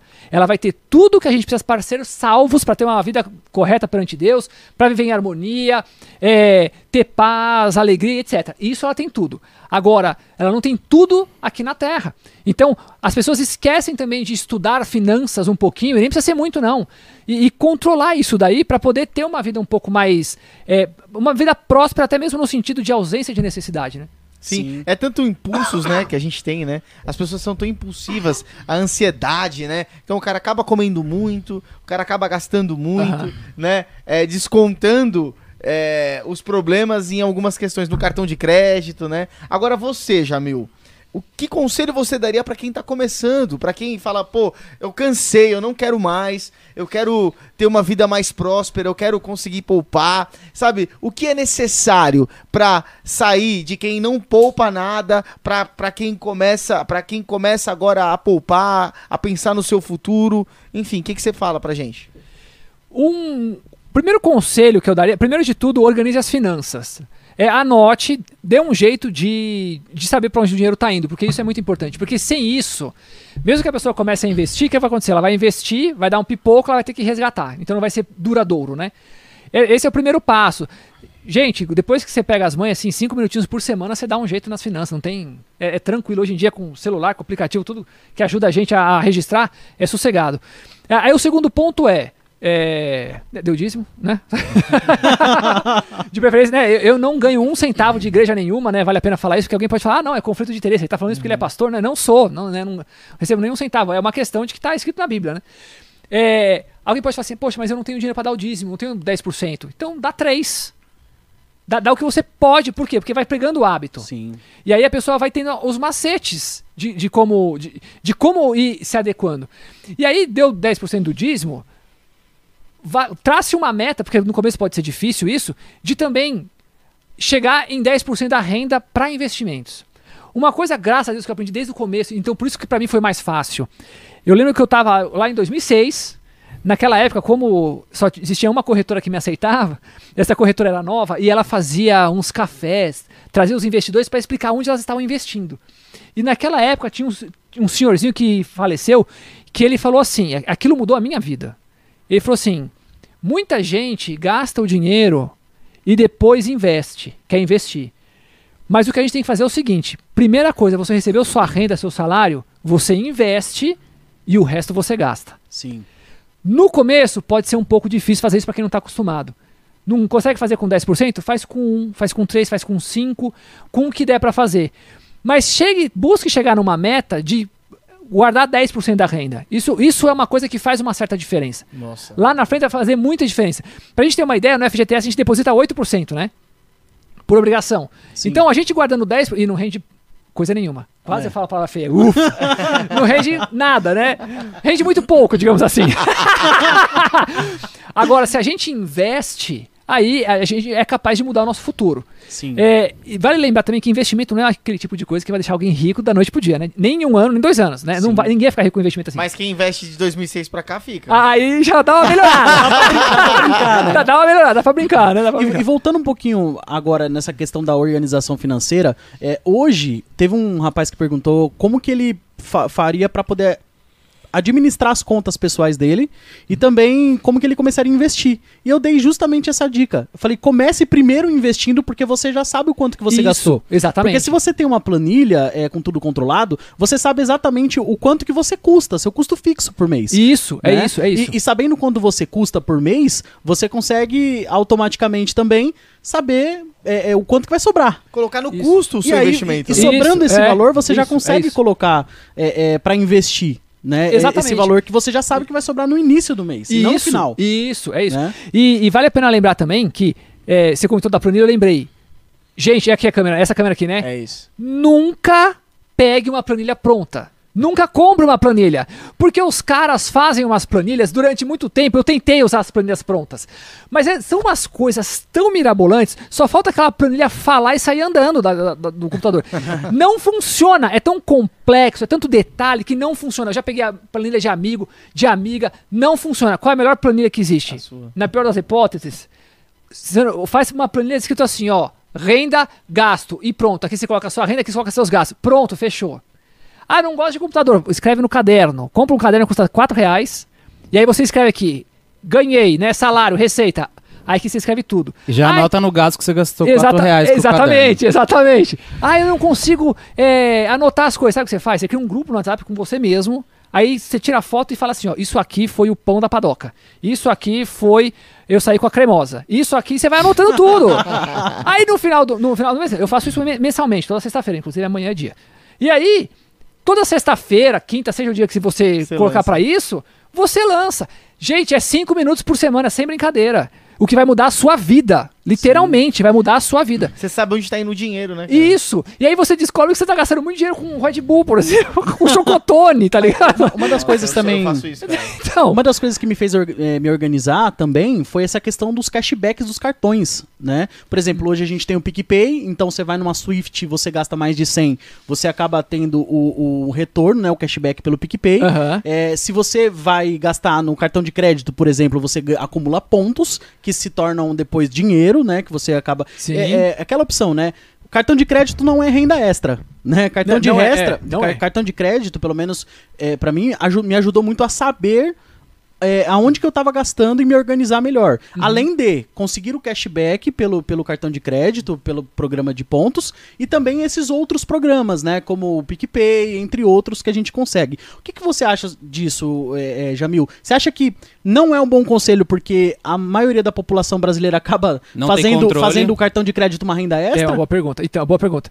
É, É dinheiro o- infinito o cartão de crédito. É, você tem é. cinco cartões, você paga um, usa o outro, usa o outro, usa o outro. Aí depois no final você o paga cartão o cartão com o cartão de crédito. Exato, exatamente.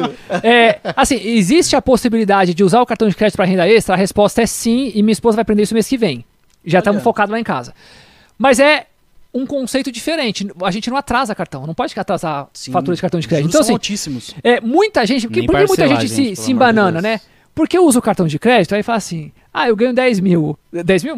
Vai, eu ganho 5 mil. Meu cartão de crédito é 2 mil, então eu ganho 7. Né? Muita gente pensa assim, mas não ganha 7, ganha 5. Porque esses dois contas vai ter que dar. Vai prestar conta depois disso aí. Então a pessoa parcela em muitas vezes, aquela coisa. Então muitas vezes o cartão de crédito pode ser, pode ser um vilão. Não quer dizer que sempre é. Tá pagando a fatura todo, todo no dia correto, sem comer juros, então não é um vilão para essa pessoa. Agora, se tá pagando juros, aí, aí é BO. É, o problema é que o cartão, cara, pelo menos eu tenho essa sensação, né?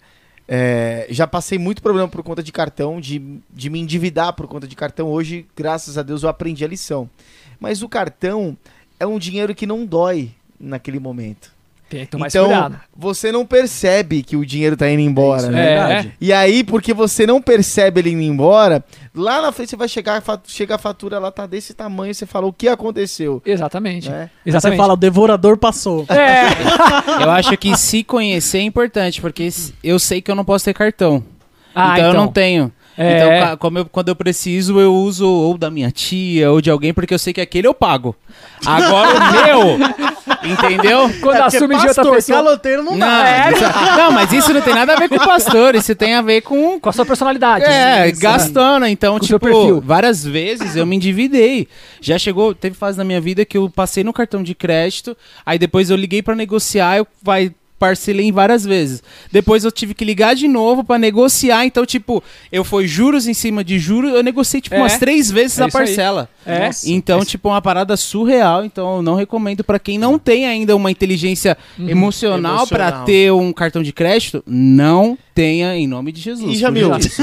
Não, Jesus foi boa. Fuja disso, mano. Isso aí é o, devo... é o Satanás.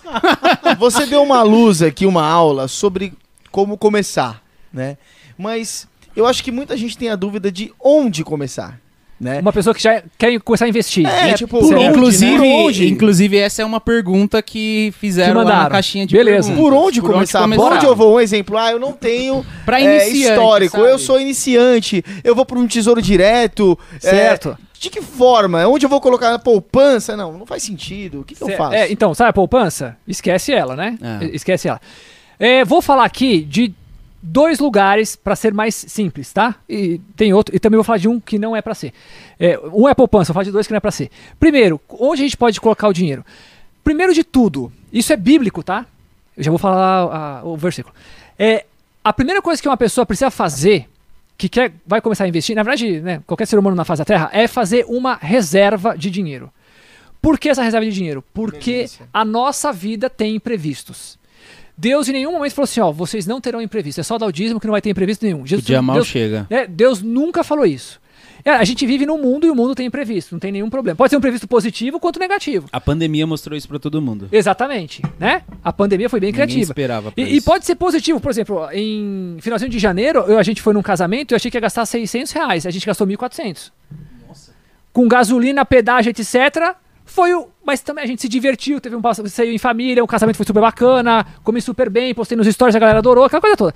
Então, é um, um imprevisto positivo, a gente tem que estar preparado para os dois. Vamos supor, algum amigo encalhado vai casar, te chama pra ser padrinho. Você vai ter que dar um, um presente bom pro cara. Inclusive, ele me deu um presente muito. Foi meu padrinho de casamento e salvou, né? E a Uma máquina não ter te funciona? A conhecido máquina antes, de hein? lavar, gente, olha, foi maravilhoso, cara. Eu vou casar de novo, é tô precisando de uma lava-louça. renovação de votos, né? Vamos fazer uma renovação de votos pra Renovação conseguir de o presente de novo. votos, é, boa. Muito bem. Não, casar Então, de novo não, Uma, misericórdia. uma reserva é importante. E isso é bíblico, porque lá em Provérbios, Salomão fala o seguinte: na casa do sábio existe leite, azeite e, comidas e comida armazenados, mas o tolo devora tudo que tem. Então isso mostra pra gente a importância da reserva de emergência. Por quê? Se o cara liga no nosso apartamento e fala assim, vai acabar a água, o que a gente faz? A gente bota, enche a máquina de água, bota água no balde, água na panela, a gente faz um estoque de água. Dinheiro a gente não sabe quando vai precisar, quando vai é, ter algum imprevisto, quando vai chegar no final do mês, acabou o dinheiro e teve um imprevisto. Então, o que a gente faz? A gente Liga armazena isso antes. Não, tem, tem até um meme, né? É viver como se não houvesse um amanhã. E no outro dia o meme, a pessoa toda. É, tô vivo, tô toda vivo. arrebentada, acordou vivo, tá ligado? O amanhã chegou. tem, tem um meme muito bom, assim, é, é, é, é, nessa linha. É, viva como se não houvesse o amanhã. É, eu, eu vi vinho no. Não, como é é assim? É, é, eu vou gastar porque eu não sei se amanhã eu vou estar vivo. O cara chorando, eu vivo no dia seguinte. Ah, chorando, cara, sem dinheiro, tá ligado? Mais ou menos isso. Então, a reserva é muito importante. Só que essa reserva a gente não pode colocar em qualquer lugar. Primeiro, vai botar na poupança. É ruim? É ruim. É péssimo? Não, não é péssimo. É só ruim a gente pode colocar em lugares que atendem Péssimo é não guardar, três- né? Exatamente. Que tem três características. Primeiro, rende mais que a poupança. Segundo, por ser uma emergência, a gente tem que ter ele rápido na mão. Liquidez. É, exatamente. Desculpa, eu não entendi. Qual que é, qual que é a dica? É tesouro direto? Não, primeiro Não, tem ele- que render mais que a poupança. Ah, tá, legal, legal. Segundo, tem que ser de rápido resgate. Pode ser no mesmo dia ou no, no máximo no dia seguinte. Porque existem investimentos que travam dinheiro. Então, se a gente bota o dinheiro lá, vai liberar daqui a um ano, né? Perdeu o Playboy. E o terceiro é que seja seguro. Não adianta a gente colocar o dinheiro, por exemplo, em ações que tem é um, um D mais 2. O que isso quer dizer? A gente solicita o resgate e depois de dois dias a gente consegue pegar o dinheiro. É rápido, é rápido, mas a gente coloca o dinheiro em ações, ações podem cair, no, que foi aconteceu comigo lá em 2010. Você perde E aí eu tomo preju. Então não pode ser em lugar arriscado, tem que ser em lugar seguro. Quem atende esses três requisitos? Um deles, Tesouro Direto Selic. O que, que é isso? É quando a gente empresta dinheiro para o governo. E hoje em dia é super simples, vai fazer pelo celular. E alguém pode pensar assim, poxa, mas o governo tá quebrado, né, bicho? Vou emprestar dinheiro para ele? Então, Reserva. aí que, aí, que, aí que as pessoas se enganam. Porque ah, o sistema do Tesouro Direto, ele tem garantia de todo o dinheiro que está investido nele. Então, se juntar todos os brasileiros, dar- tem lá 2 bilhões, existe um cofre com 2 bilhões de reais. Então, se o governo explodir, acontecer alguma coisa, ele usa esse dinheiro do, do- desse cofre para pagar a gente. Então, quebrar, né? É. Oi? Até quebrar também. Exatamente. Só pra gente ter uma noção, os bancos emprestam dinheiro pro governo. Então, o dinheiro que você botou no banco, você acha que tá na poupança? Tá lá com o governo, né? Só que os caras estão por pequeno. Não, isso aí não é culpa do banco, né? Porque quem determina o valor da poupança é o governo. Quanto rende. E aí, é, porque o Selic lá no Tesouro Direto tem três, ti tem três tipos. Tem um negócio chamado IPCA, que é assim, é uma inflação. Inflação é subida de preço. Quando a- o preço sobe, isso gera inflação. Esse tipo de investimento, ele paga acima da inflação. Então a inflação sobe, ele, ele paga a correção mais um valor X. Só que esse cara não serve, por quê? Porque se a gente resgatar ele a qualquer momento, a gente toma preju. Existe um outro chamado pré-fixado, que pra quem está começando não sai nunca, tá? Uma dúvida, eu que sou leigo nessa questão de Pois investimentos. É, o IPCA é a, é a mesma, é a mesma coisa lá da questão de aluguel?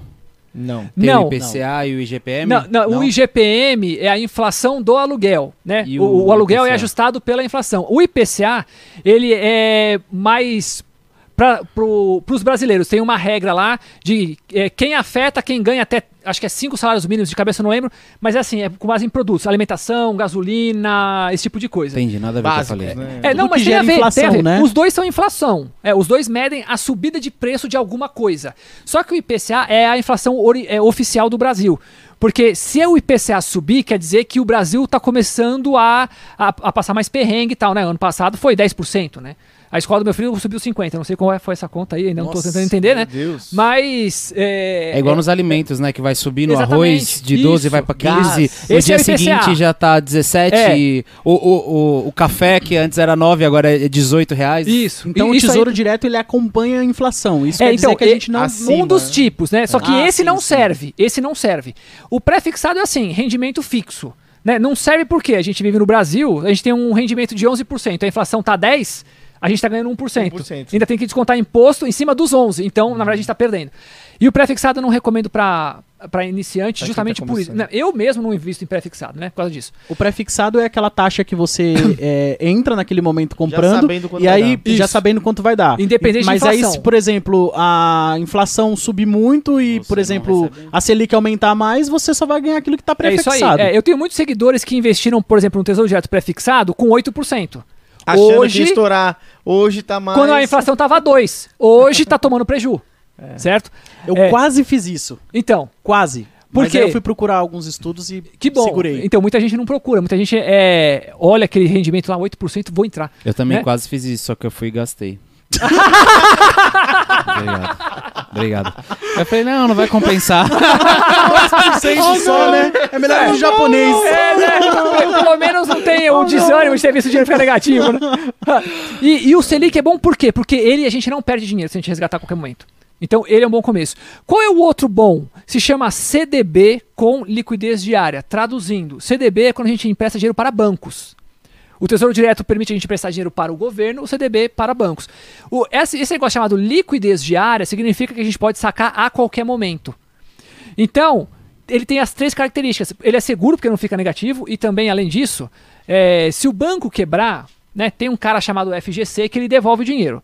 Só que assim... me- a- Até 200 mil, não é? É, Que- 250 mil. É o fundo que- garantidor de de- crédito. né? exatamente. Só que a gente, não é bom a gente contar com ele, porque se for reserva de emergência e o banco quebrar, o dinheiro fica travado ali um mesinho e pouco, né? Então é bom, por exemplo, é, eu posso falar de alguns exemplos aqui? Pode. Por exemplo, o Banco Itaú é um banco tradicional, só que ele tem um bom CDB, que é o CDB-DI.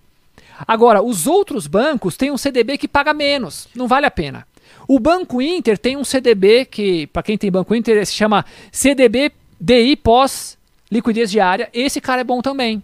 Ele rende o valor que é bem próximo da Selic, que hoje a Selic está 10,75. Os né? digitais estão mais competitivos, né? Sim, os digitais são bem mais fáceis. é. Todos eles têm algum CDB que rende 100% do CDI, que significa o que? Traduzindo tudo isso, né? Pra- não vou explicar tudo o que, é tudo. É para explicar. Não. Que- Sim, não, pode, Tá, pode vamos lá. Porque é que é, o C- 100% do CDI significa que rende igual ao CDI. O que é o CDI? O que é a Selic primeiro? Vamos começar pela Selic. Vamos começar pela Selic. Selic é o seguinte: é o- a- quando a gente empresta dinheiro pro governo, a gente quer juros, né? Afinal de contas, é hora da gente se vingar daí. Brincadeiras à parte. Mas quando a gente empresta dinheiro pro governo, ele determina a taxa de juros que a gente vai receber, que é a Selic. Então, se a Selic tá 10%, a gente vai receber em um ano 10%, tá? É ao, é ao, ao ano. O CDI, ele é um cara assim. É, é quando um banco, o banco, quando acaba o dia, ele tem que estar zerado. Ele não pode estar negativo. Teve saque e teve depósito. Ele tem que estar zerado. Quando ele está negativo, o que, que ele faz? Ele chega pro banco e fala assim: Ô banco, me empresta uma grana. Aí o banco empresta a grana para ele e ele zera a conta. Mas quem pega dinheiro emprestado tem que pagar juros. Quais são esses juros? É o CDI. Entendi. E aí, no dia seguinte, eles se resolvem lá e é, é de curtíssimo prazo esse empréstimo, né? Mas é o CDI. Só que o CDI é o seguinte: quando eu pego dinheiro emprestado com o Alan, vamos supor que a gente é banco, eu tenho que dar uma garantia pro Alan, pro Alan me emprestar dinheiro com segurança. Então o que, que eu faço? Eu chego pro Alan e falo assim: Alan, eu tenho um dinheiro lá com o governo. Então, se eu quebrar, você pega o meu dinheiro em garantia. Por isso que o CDI é colado na taxa Selic. A taxa Selic hoje está 10,75, o CDI está 10,65. E aí elas, elas caminham juntos. A Selic cai, o DI cai também. A Selic sobe, o CDI também sobe. Por causa desse mecanismo que funciona. Então, quando a gente empresta dinheiro para banco, a conta é CDI. Quando a gente empresta para o governo, a conta é Selic, a taxa de juros, por causa disso. E aí, é, CDB, então, ele vai render 100% do CDI. Significa que é igual ao CDI. Essa que é a ideia. Mas tem alguns que rende, por exemplo, 90% do CDI. Então você faz o quê? Se está 10%, ele vai render 9%. Que é 90% desses 10% que é o CDI. Mas não precisa receber 90% como muitos bancos fazem.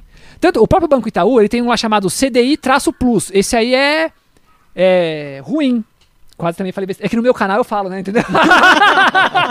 não é, claro que não é palavrão, né? Sim, sim. E não é palavra muito, muito feia, mas é que eu sou convidado, não é? É, então, Fica à vontade. né? é, é, não, não funciona bem. Então, não precisa. Pega no mínimo 100% de CDI. Você vai, vai aparecer lá, o rende 100% de CDI. Ah, eu aprendi lá o que, que é. Então, é esse o lugar para começar. Então seria Tesouro Direto, Selic, Selic. Selic Isso. atrelado a Selic. isso. E o CDB de banco, que pague bem, só que os- ambos os dois têm liquidez diária. Exatamente. Ou seja, se eu tiver um imprevisto agora, nesse momento eu posso mandar uma ordem e amanhã de manhã vai cair na minha conta. Isso, na Como verdade, até no mesmo dilui? dia. O CDB até no mesmo dia. Como que você dilui isso? Ah, eu vou botar 50% no CD, é, no, no- no Tesouro Direto. Como é que você faz essa diluição? Você acha que alguém com reserva de Então, emergência essa já coloca tudo num lugar É, só? na verdade, assim, eu não me importo muito em diversificar isso daí. Se você tiver, por exemplo, um Banco Itaú, qual a chance do Banco Itaú quebrar, gente? É, quase Né? nula. Então, assim, se quiser facilitar, facilita. O, o banco, o- eu- uma boa parte da minha reserva está no, no Banco Inter, até mesmo por causa de questões de praticidade, né?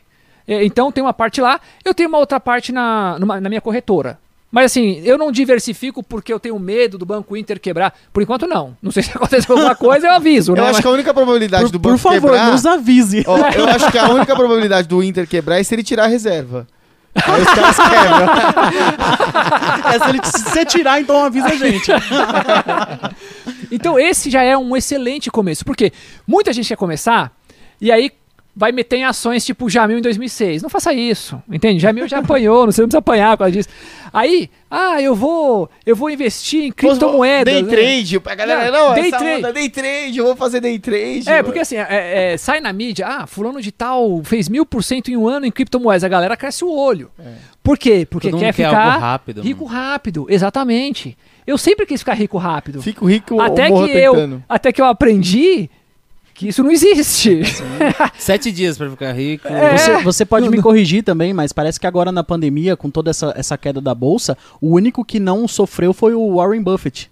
Certo? Que, que não, não sofreu assim, no sentido de, de manter o padrão da, da carteira tão estruturada que não teve perdas financeiras a respeito dessa queda da bolsa que teve. Eu né? confesso que essa parte eu não, sei- eu não, Eu, eu- sei. não se eu não me engano, eu, eu vi uma matéria falando sobre isso, de que a, a bolsa a, ele tem uma carteira tão estruturada que ele acabou não perdendo com toda essa oscilação que teve no mercado, né? Aham. É, que inclusive tem um rapaz que, que chegou e conversou comigo esses dias falando: Nossa, cara, eu perdi muito dinheiro nessa queda. Mas ele sacou, dinheiro." ele resgatou? Não, ele não resgatou. Ah, só menos perde mal. quando resgata. Aí É, foi o que eu é. falei pra ele. Eu falei, não, cara, segura, né? Mas É. eu acho que a gente vai entrar nesse papo praticamente agora, né? Então vamos lá.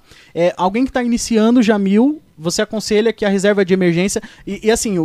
o que, que é reserva de emergência, Jamil? É, minhas contas Boa estão pergunta. pagas e. e o, o- o quanto de reserva de emergência eu tenho que ter? É, quanto Essa de pergunta é dinheiro? boa. Essa pergunta é muito boa. Isso pode variar de pessoa para pessoa, tá?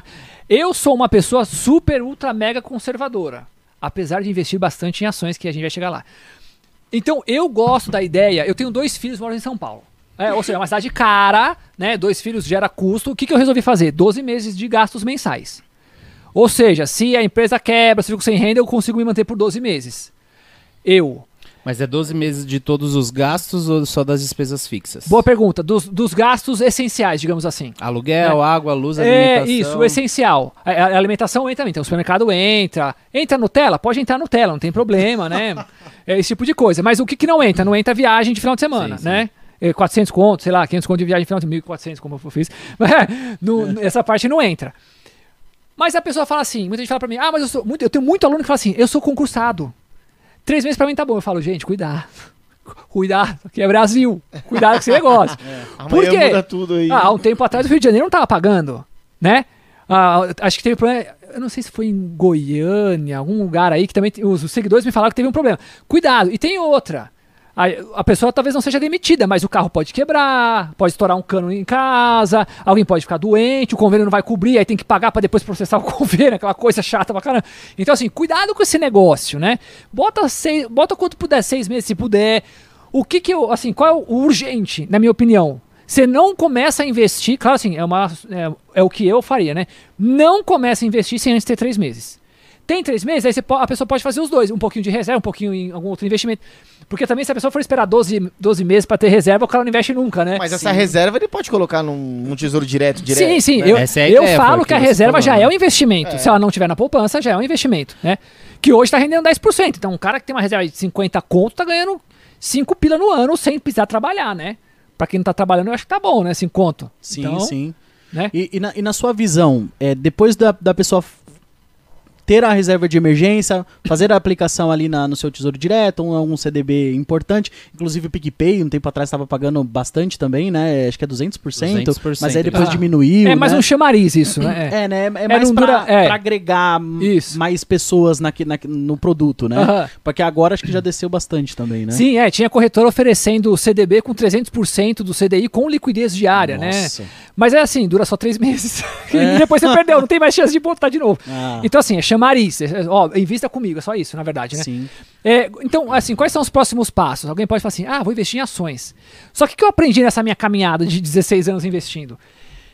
Ações é longo prazo, mas isso muita gente já sabe. Só que quando a gente coloca o dinheiro lá, a gente fala assim, ah, vou botar lá para 10 anos, legal, sem problemas. Só que se no meio do caminho acontece alguma coisa, tudo bem, a pessoa tem a reserva, ela não vai usar a reserva. Ela fala, ah, eu vou usar o dinheiro da- da- das ações, corre o risco de tomar prejuízo. Então como é que a gente faz? A gente tem que proteger, que eu chamo de blindagem. A gente tem que blindar esses investimentos que são mais longo prazo, como ações, por exemplo. Como é que a gente blinda? Tendo investimentos de mais curto prazo. Porque eu vejo muita gente perdendo dinheiro porque sabe que ações é longo prazo, mas não tem nenhum dinheiro protegendo aquilo. Que foi aconteceu comigo lá em 2010, quando eu casei, que eu tive um imprevisto. Eu sabia que ações era longo prazo, mas eu fui sacar o dinheiro porque eu não estava protegendo as ações. Então, essa proteção é você mexer nos de, de curto prazo e os de a longo prazo você não toca. Exatamente. Você vai protegendo. Ou seja, existem. Pega um CDB, porque a, a reserva de emergência ela rende, mas rende pouco. 10% é, é razoavelmente pouco, Sim. porque a gente tem outras opções. Por exemplo, um CDB que trava o dinheiro ali por um ano já paga 120, ou seja, paga 12%. É 20% a mais do que a reserva. Em longo prazo, essas coisas acabam fazendo diferença, que é o Com dinheiro certeza. trabalhando pra gente. E aí tem também, por exemplo, CDB que é IPCA. Eu, um aluno me mandou, acho que ontem, IPCA mais 6%, o IPCA tá 10%. Nossa, Esse troço renderia 16%. Quando tem que desligar aqui, imposto, você né? me fala qual que é. Era do BTG, na, acho que era na Genial Corretora, se não me engano. BTG Por-? Nossa. É. Caramba. Ou seja, é um banco sólido, dá pra emprestar dinheiro pro cara, Sim. entende? Então, tem essas coisas. É, tudo bem, a tendência da inflação é cair? É, mas mesmo assim, como a gente enriquece quando a gente ganha acima da inflação, a gente tá enriquecendo. Tá ganhando mesmo, a gente tá enriquecendo os 6% acima. Tudo bem, tem o imposto, né? Só lembrando que tem sempre o imposto pra tirar. Então, esses caras são bons. Por exemplo, é, eu tinha um, um dinheiro é, travado por 60 dias, aí veio a pandemia. Eu falei, ah, não vou ficar olhando não. Porque em 2008, quando eu fiz isso, quando teve a queda de 2008, eu, eu saquei, eu vendi tudo dos outros investimentos de mais curto prazo e comprei ações. E aí, as ações no, mês- no ano seguinte tiveram algumas coisas que renderam 85% em um, em um ano, né? Aí, quando, em 2010, quando eu fui sacar, eu tinha uma parte que eu tinha comprado no topo, lascou. E no, no coronavírus eu falei assim, vou comprar. Só que eu tinha investimento, se eu dependesse só dos meus investimentos longos, eu não ia investir. Então o que eu fiz? Tinha investimento de 60 dias. Solicitei o resgate, passou 60 dias, comprei um monte de coisa barata. E assim, num prazo de 7 meses, 50%, que não é sempre. Mas por que, que eu fiz aquilo? Porque eu sabia o que eu estava fazendo, né? Primeiro de tudo. Porque eu tinha investimentos para me blindar.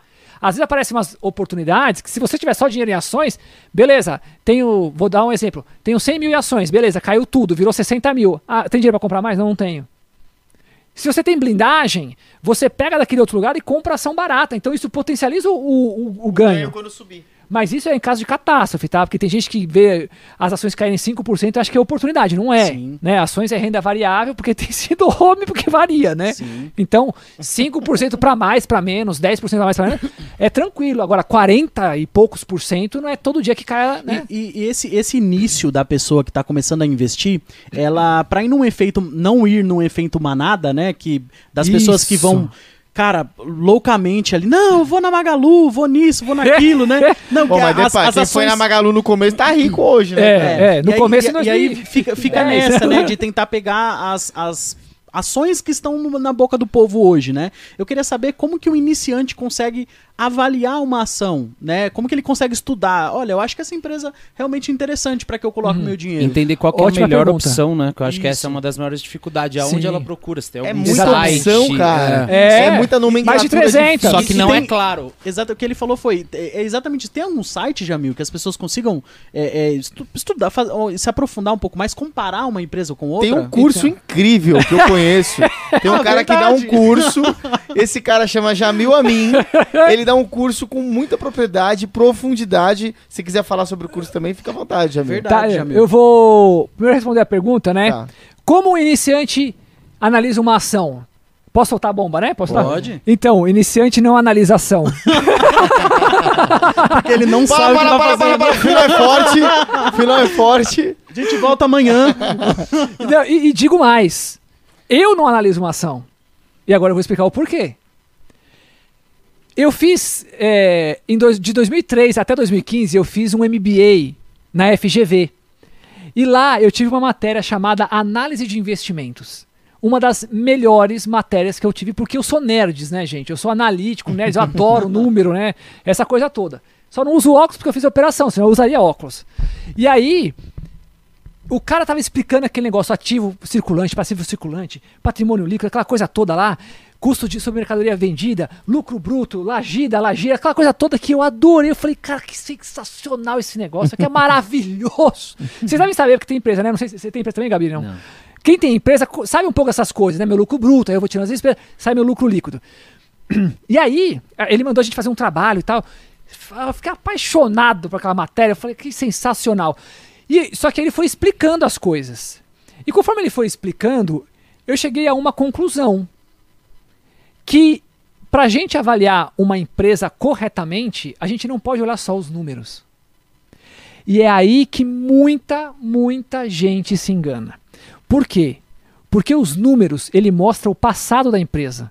E o que faz uma ação subir é o futuro.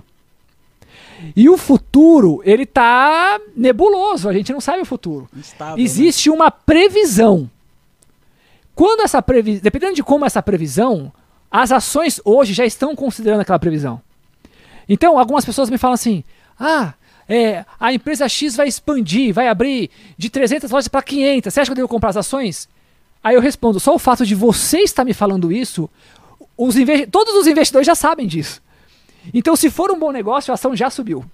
Aí você vai comprar uma ação achando que tá fazendo um bom negócio, tá comprando uma ação mais cara do que era. Tá super valorizada. né? Exatamente. O que eu falo é, é, usando aqui é, analogias, como Jesus sempre usou parábola, né? Se, se alguém chega na, na, para você e fala assim, olha, eu tenho uma padaria para vender, aqui estão os números. Você vai comprar essa padaria olhando só o número?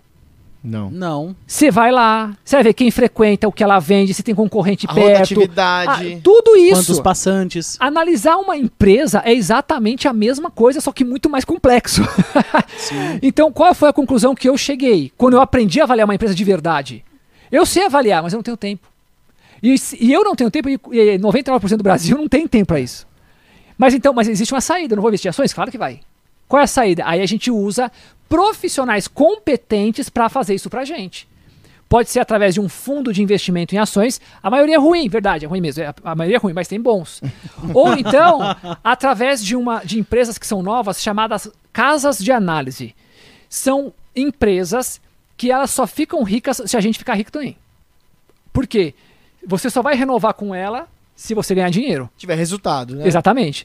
E ela ganha em cima do seu resultado também, né? Não, não, ganha. É, ela, na verdade, ela vende relatório. Ela vai vender a indicação. Tem que É, ser. é mais ou menos tipo a Empíricos? Isso, tipo a Empíricos. Mas a Empíricos, como a a lei me permite dar a minha opinião, é uma desgraça dos infernos em relação a Nossa. ações, tá? Não, péssima, péssima, tá? Escolhe Como é qualquer que é o nome da menina lá? A Betina. A Betina. Ah, não, mas nem é ela que faz, que faz isso. Não. É, pelo assim, eu tô falando com base em de 2015 pra cá mudou o analista que era muito bom e aí ficou Aham. muito ruim e eu tô falando com base em resultado que eles estão dando que é muito ruim. Aham. E fica girando demais a carteira. Compra essa, vende aquela, compra essa, vende aquela, compra, né? Então existem outras melhores que falam assim: compra, guarda. Só vão mandar vender se for pra vender. Certo? É, esses caras são bons. Banco é bom? Não, por quê? Porque aí o banco vai te oferecer uma coisa que ele ganha pelo outro lado. Não pode. Não, e ele vende aquele pacote, né? Ei, Aquele pacotinho, ele bota um é. monte de ação ruim no meio lá e. Também, é, existe isso. Corretor é bom. Posso confiar no que a corretora tá me falando? Não, também, pelo mesmo motivo. Vai na pessoa que é independente, ou seja, casa de análise que não tem vínculo nem com banco nem com corretora. Aí esse cara, a gente só vai renovar com ele se a gente se der lucro, certo? Então, isso é bom pra gente. Porque, primeiro que o cara merece ganhar dinheiro, porque ele tá dando dinheiro pra gente. Sim. Segundo, que se o cara não, não der dinheiro, tchau e benção, a gente vai pra outro lugar. Então, uma forma de, como eu sempre falei aqui, né? Uma forma de investir com segurança, todo o meu método de investimento é com base em segurança. É delegando para quem tem tempo e para quem sabe fazer isso. A pergunta é caro? 20 conto por mês, a maioria deles. 20 conto o quê? A Reais maioria reais? da- da fração de ação? Não, 20, co- 20 reais por mês é o relatório que ele vai Nossa. indicar. Relatório? Muito, Nossa, muito, muito barato. Então, é, Parce- é A dúvida é parcela? parcela. E fala agora a respeito do seu curso, Jamil. O que, que você oferece? Que que- É um curso para iniciantes? É, você É. tem outros módulos também? Como Eu é ficaria funciona? rico em sete dias ou, É, ou eu, não? fa- eu faria 7 em 6. Ó, se, se for em sete dias do apocalipse, pode ser que, que, que dá sete anos, né? Aí a gente pode começar a conversar. Quero saber como é que a gente vai ficar rico. É, exatamente. Boa, boa, boa, é, colocação. Primeiro, não vai ficar rico rápido, tá? Só relembrando, eu já falei isso, mas só relembrando. Não vai, tá? Mas não vai ficar rico rápido nem com investimento, nem com YouTube, nem com empresa, né? Nada vai deixar ninguém rico Tudo rápido. gradativo. Só gente. É, droga, é. né? Droga deixa. Dro- É, talvez, né? É, Ou a Mega Sena. É, a mega- que a chance é de uma em 50 milhões. Então fica um pouquinho difícil. Então não vai ficar rico rápido. Investimento, qual que é a sacada dos, dos investimentos? É a gente botar o dinheiro para trabalhar pra gente. Ou seja, o dinheiro gerar dinheiro. Nós vamos trabalhar, e tá tudo bem quanto a isso, e a gente vai ganhar dinheiro. Nós vamos trocar tempo por dinheiro. Tá tudo bem. Né? O autônomo vai lá atender o cliente, vai trocar tempo por dinheiro, seja como for. O que a gente pode fazer? Se a gente para de trabalhar, para de entrar dinheiro. Agora, se a gente investe, a gente está fazendo o dinheiro trabalhar para nós. Só que esse dinheiro que ele paga é pouco. Mas é pouco hoje. Agora, uma pessoa investindo 10, 15, 20 anos já vira um negócio totalmente diferente. Isso muda a vida de uma pessoa. A pessoa pode não depender mais do INSS, é, do, do seu próprio trabalho fazendo isso. O importante, constância e longo prazo. Então, eu, eu sempre deixo isso muito claro, pra, porque muita gente chega para mim e fala: Ah, eu tenho 10 mil reais, como é que eu faço para ganhar mil reais? Eu falo: com investimento você não, você não faz. Por mês, né? Você não- 10% por mês? não, não existe, não existe. E aí até muita gente cai, até mesmo em pirâmide financeira, porque acredita nessas coisas, né? Ah, vem cá, né? Me dá um dinheiro. Ah, essa semana É mesmo um rapaz falou que. Não, é ganho certo, 8% ao mês. Eu falei, não. Pirâmide não- financeira, Ó, com falei, certeza. "Bri- Não- Obrigado. Você não cara." precisa nem falar o que é. Ó, 8%? Não existe, não existe. Ele dá o primeiro mês, ele dá o segundo mês. Isso. Aí você vai, ganha. com tudo. Você pega, É, vende tudo é que você tem, dá pro cara, Aconteceu isso recentemente, apareceu no jornal. Aconteceu É isso, é isso. E Ele já- dá os primeiros pra Acontece galera muito. indicando E quem é que já conhecidos. caíram nisso também. Eu conheço Conhe- pessoas. É, um colega meu gastou, é, foi 50 pau nessa brincadeira aí. Nossa. 50 conto, 50 conto é dinheiro, né? É muito dinheiro. Então, é, aí o, o meu método é para investir com segurança. Então, assim, a nossa ideia não é pegar a próxima ação que mais vai valorizar no ano que vem.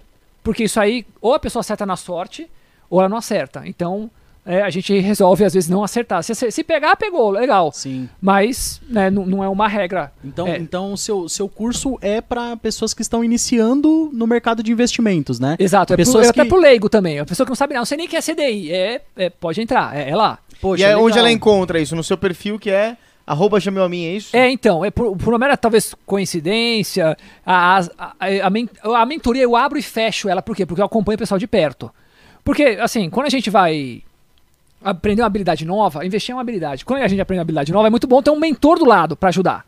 Então, eu fico próximo da pessoa. Então, assim, eu abro a turma e fecho depois de um tempo. Não deixo muito tempo, tipo uma semana. É, até hoje, acho que o máximo de tempo foi uma semana.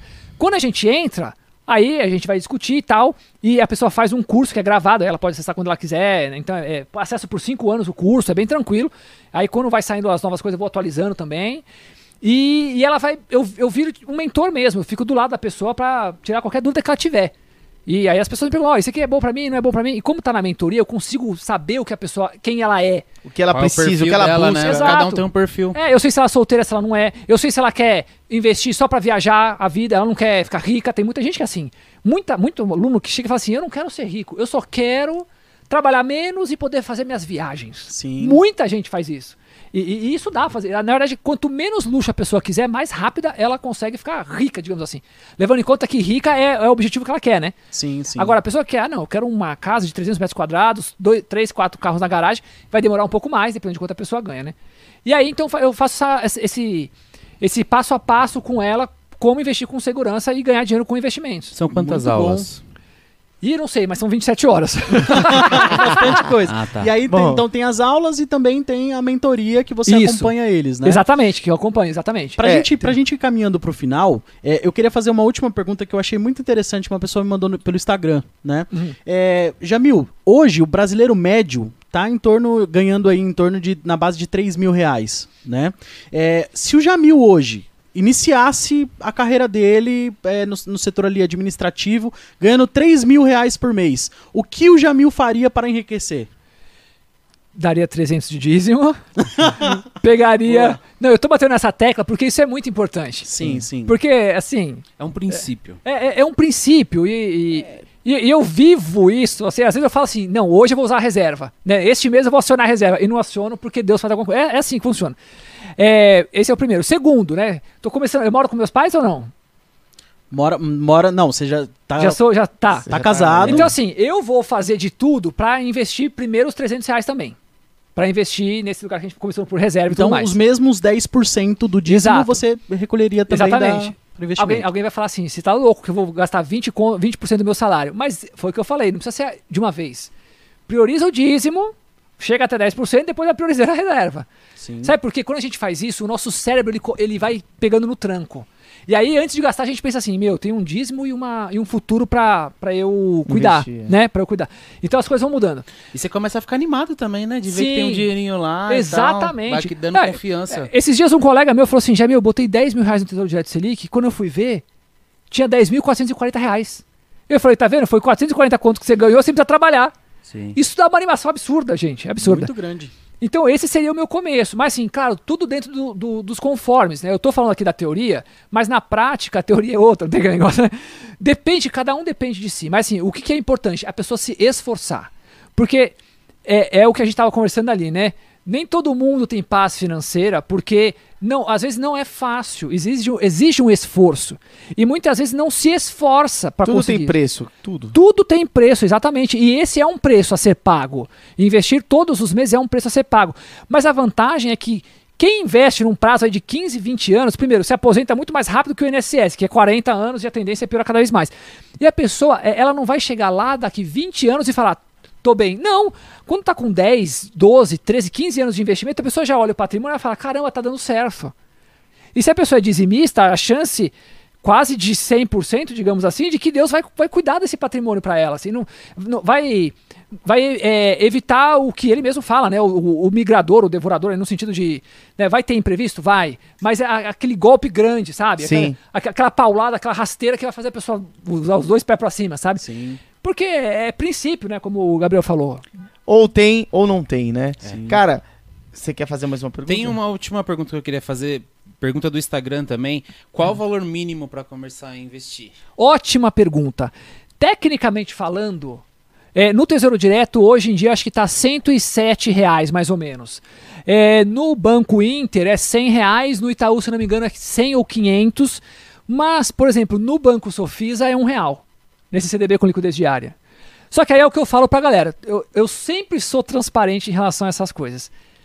Vai ficar rico investindo em real? Não vai. Nem por 20 anos? Não. Nem por 30 anos investindo um real por mês alguém vai ficar rico. Não vai. Então o que, que eu costumo falar pra pessoa? Você vai começar a investir, não consegue botar 10%, não tem nenhum problema. Bem-vindo ao mundo real, normal. Bota 100 reais. Mas eu preciso de 100 reais? Não. 50 dá? Dá. O próprio Tesouro Direto aceita 53 reais, 57 reais. Por que 100? Porque quando a pessoa bota 100 reais, uma semana depois ela já começa a ver alguns juros crescendo lá na conta. Se ela botar um real, ela vai levar, sei lá, eu nunca fiz o teste. Mas lá não vai ter aquela recompensa, É, né? exatamente, porque quando a gente vê o dinheiro trabalhando, a gente fala, caraca, esse troço funciona. E é legalizado, olha que interessante. Não, o bom de investir um real, que depois de 30 dias eu tava aqui fazendo os cálculos, a pizza ela paga. Principalmente Ah, aqui mas onde aí- a gente tá, Mas aí depois um de por 30, dia. É, exatamente, aqui, um onde, real. por aqui dia. onde a gente tá, você não compra uma pizza, Não, depois de não. 30 anos, depois de 30 anos, aqui onde a gente tá, paga essa pizza. é, exato, exato. Poxa, É gente, isso. cara, que aula, aula. que aula. Muito obrigado, Jamil, por essa noite. Obrigado, é, porque realmente a gente aprendeu muito aqui sobre investimentos, sobre vida, sobre Bíblia também, sobre espiritualidade, que é o nosso podcast aqui. É falar isso. sobre espiritualidade é falar sobre a vida também, daquilo que nós levamos no nosso dia a dia. Financeira. E as finanças e os investimentos é, é uma coisa que envolve o nosso dia a dia. É algo que impacta tanto quanto a, a nossa vida espiritual com Deus. Sim. Né? Então, mais uma vez, Jamil, muito obrigado por ter é, Topado o desafio, né? topado esse desafio, né? Mesmo, mesmo sendo algo que é do seu, é da sua especialidade, que é finanças, mas também é da sua especialidade que eu conheci pelo Alan, que você também é, faz parte do Ministério de Ensino. Né? Então, muito bom que a gente não pegou você desprevenido. Já vi Mas essa mais- aula algumas vezes. Exatamente. Mas muito obrigado. Hoje realmente foi uma aula Foi uma aqui pra aula, gente também, né? É um prazer enorme é, recebê-lo aqui, receber na minha casa, pra gente poder fazer esse podcast, né? É isso, é muito e, gostoso. cara, é incrível. Conhecer você mais, conhecer a sua história, faz a gente admirar ainda mais o seu trabalho e, e fazer com que a gente cada vez mais queira estar mais próximo pra poder contribuir e também, com certeza, receber umas dicas dessas. É isso, faz toda a diferença. Então, faço das palavras do Rafa a minha, e eu tenho certeza do, do. Gabriel também. Foi fantástico estar aqui com você. Como, assim, você é um amigo muito querido meu, a sua esposa, da minha esposa também. Então, até um beijo pra Dani aí que deve estar assistindo a gente. Dani, muito obrigado por liberar o maridão, hein? É isso aí. Alvará de Deixou soltura. os dois filhos lá pra estar aqui com a gente, mas é, sendo o nosso primeiro convidado, mas tudo isso com um propósito, né? De dizer para as pessoas que Deus tem prosperidade para a vida delas, Uhum. que Deus tem grandes coisas para a vida delas, mas que tudo depende do nosso passo, tudo depende da nossa fé e daquilo que a gente faz. Toda ação tem uma reação. Então, se você é, ficou em dúvida é, e quiser tirar alguma dúvida, você- o Jamil se disponibiliza também a responder via direct, sim, né, Jamil? Sim, pode mandar lá. Mas a gente aqui, o nosso papel é só esse: é dizer pra você que é, você precisa começar, né? A poupar, a, a buscar a direção de Deus para que para suas finanças também, porque elas vão impactar diretamente também no seu futuro, tá? Então queria agradecer você que ficou conosco até agora. É, eu sou Alan Esteves Rafael Dias. E Gabriel Siqueira. e esse é o Um com ele podcast. Semana que vem a gente tá aqui. Queria agradecer o Denis também. Denis, forte abraço pra você, meu irmão. Esperamos você aí na próxima semana. Eu tenho certeza que o tema vai ser sensacional. A gente vai falar sobre fé. Fé. E a fé, ela transforma e move. Então, espero vocês aí na próxima semana. Um forte abraço. Que Deus abençoe sua vida. Que a glória do Senhor resplandeça sobre a sua face. Um forte abraço a todos vocês. Valeu, gente. Obrigadão.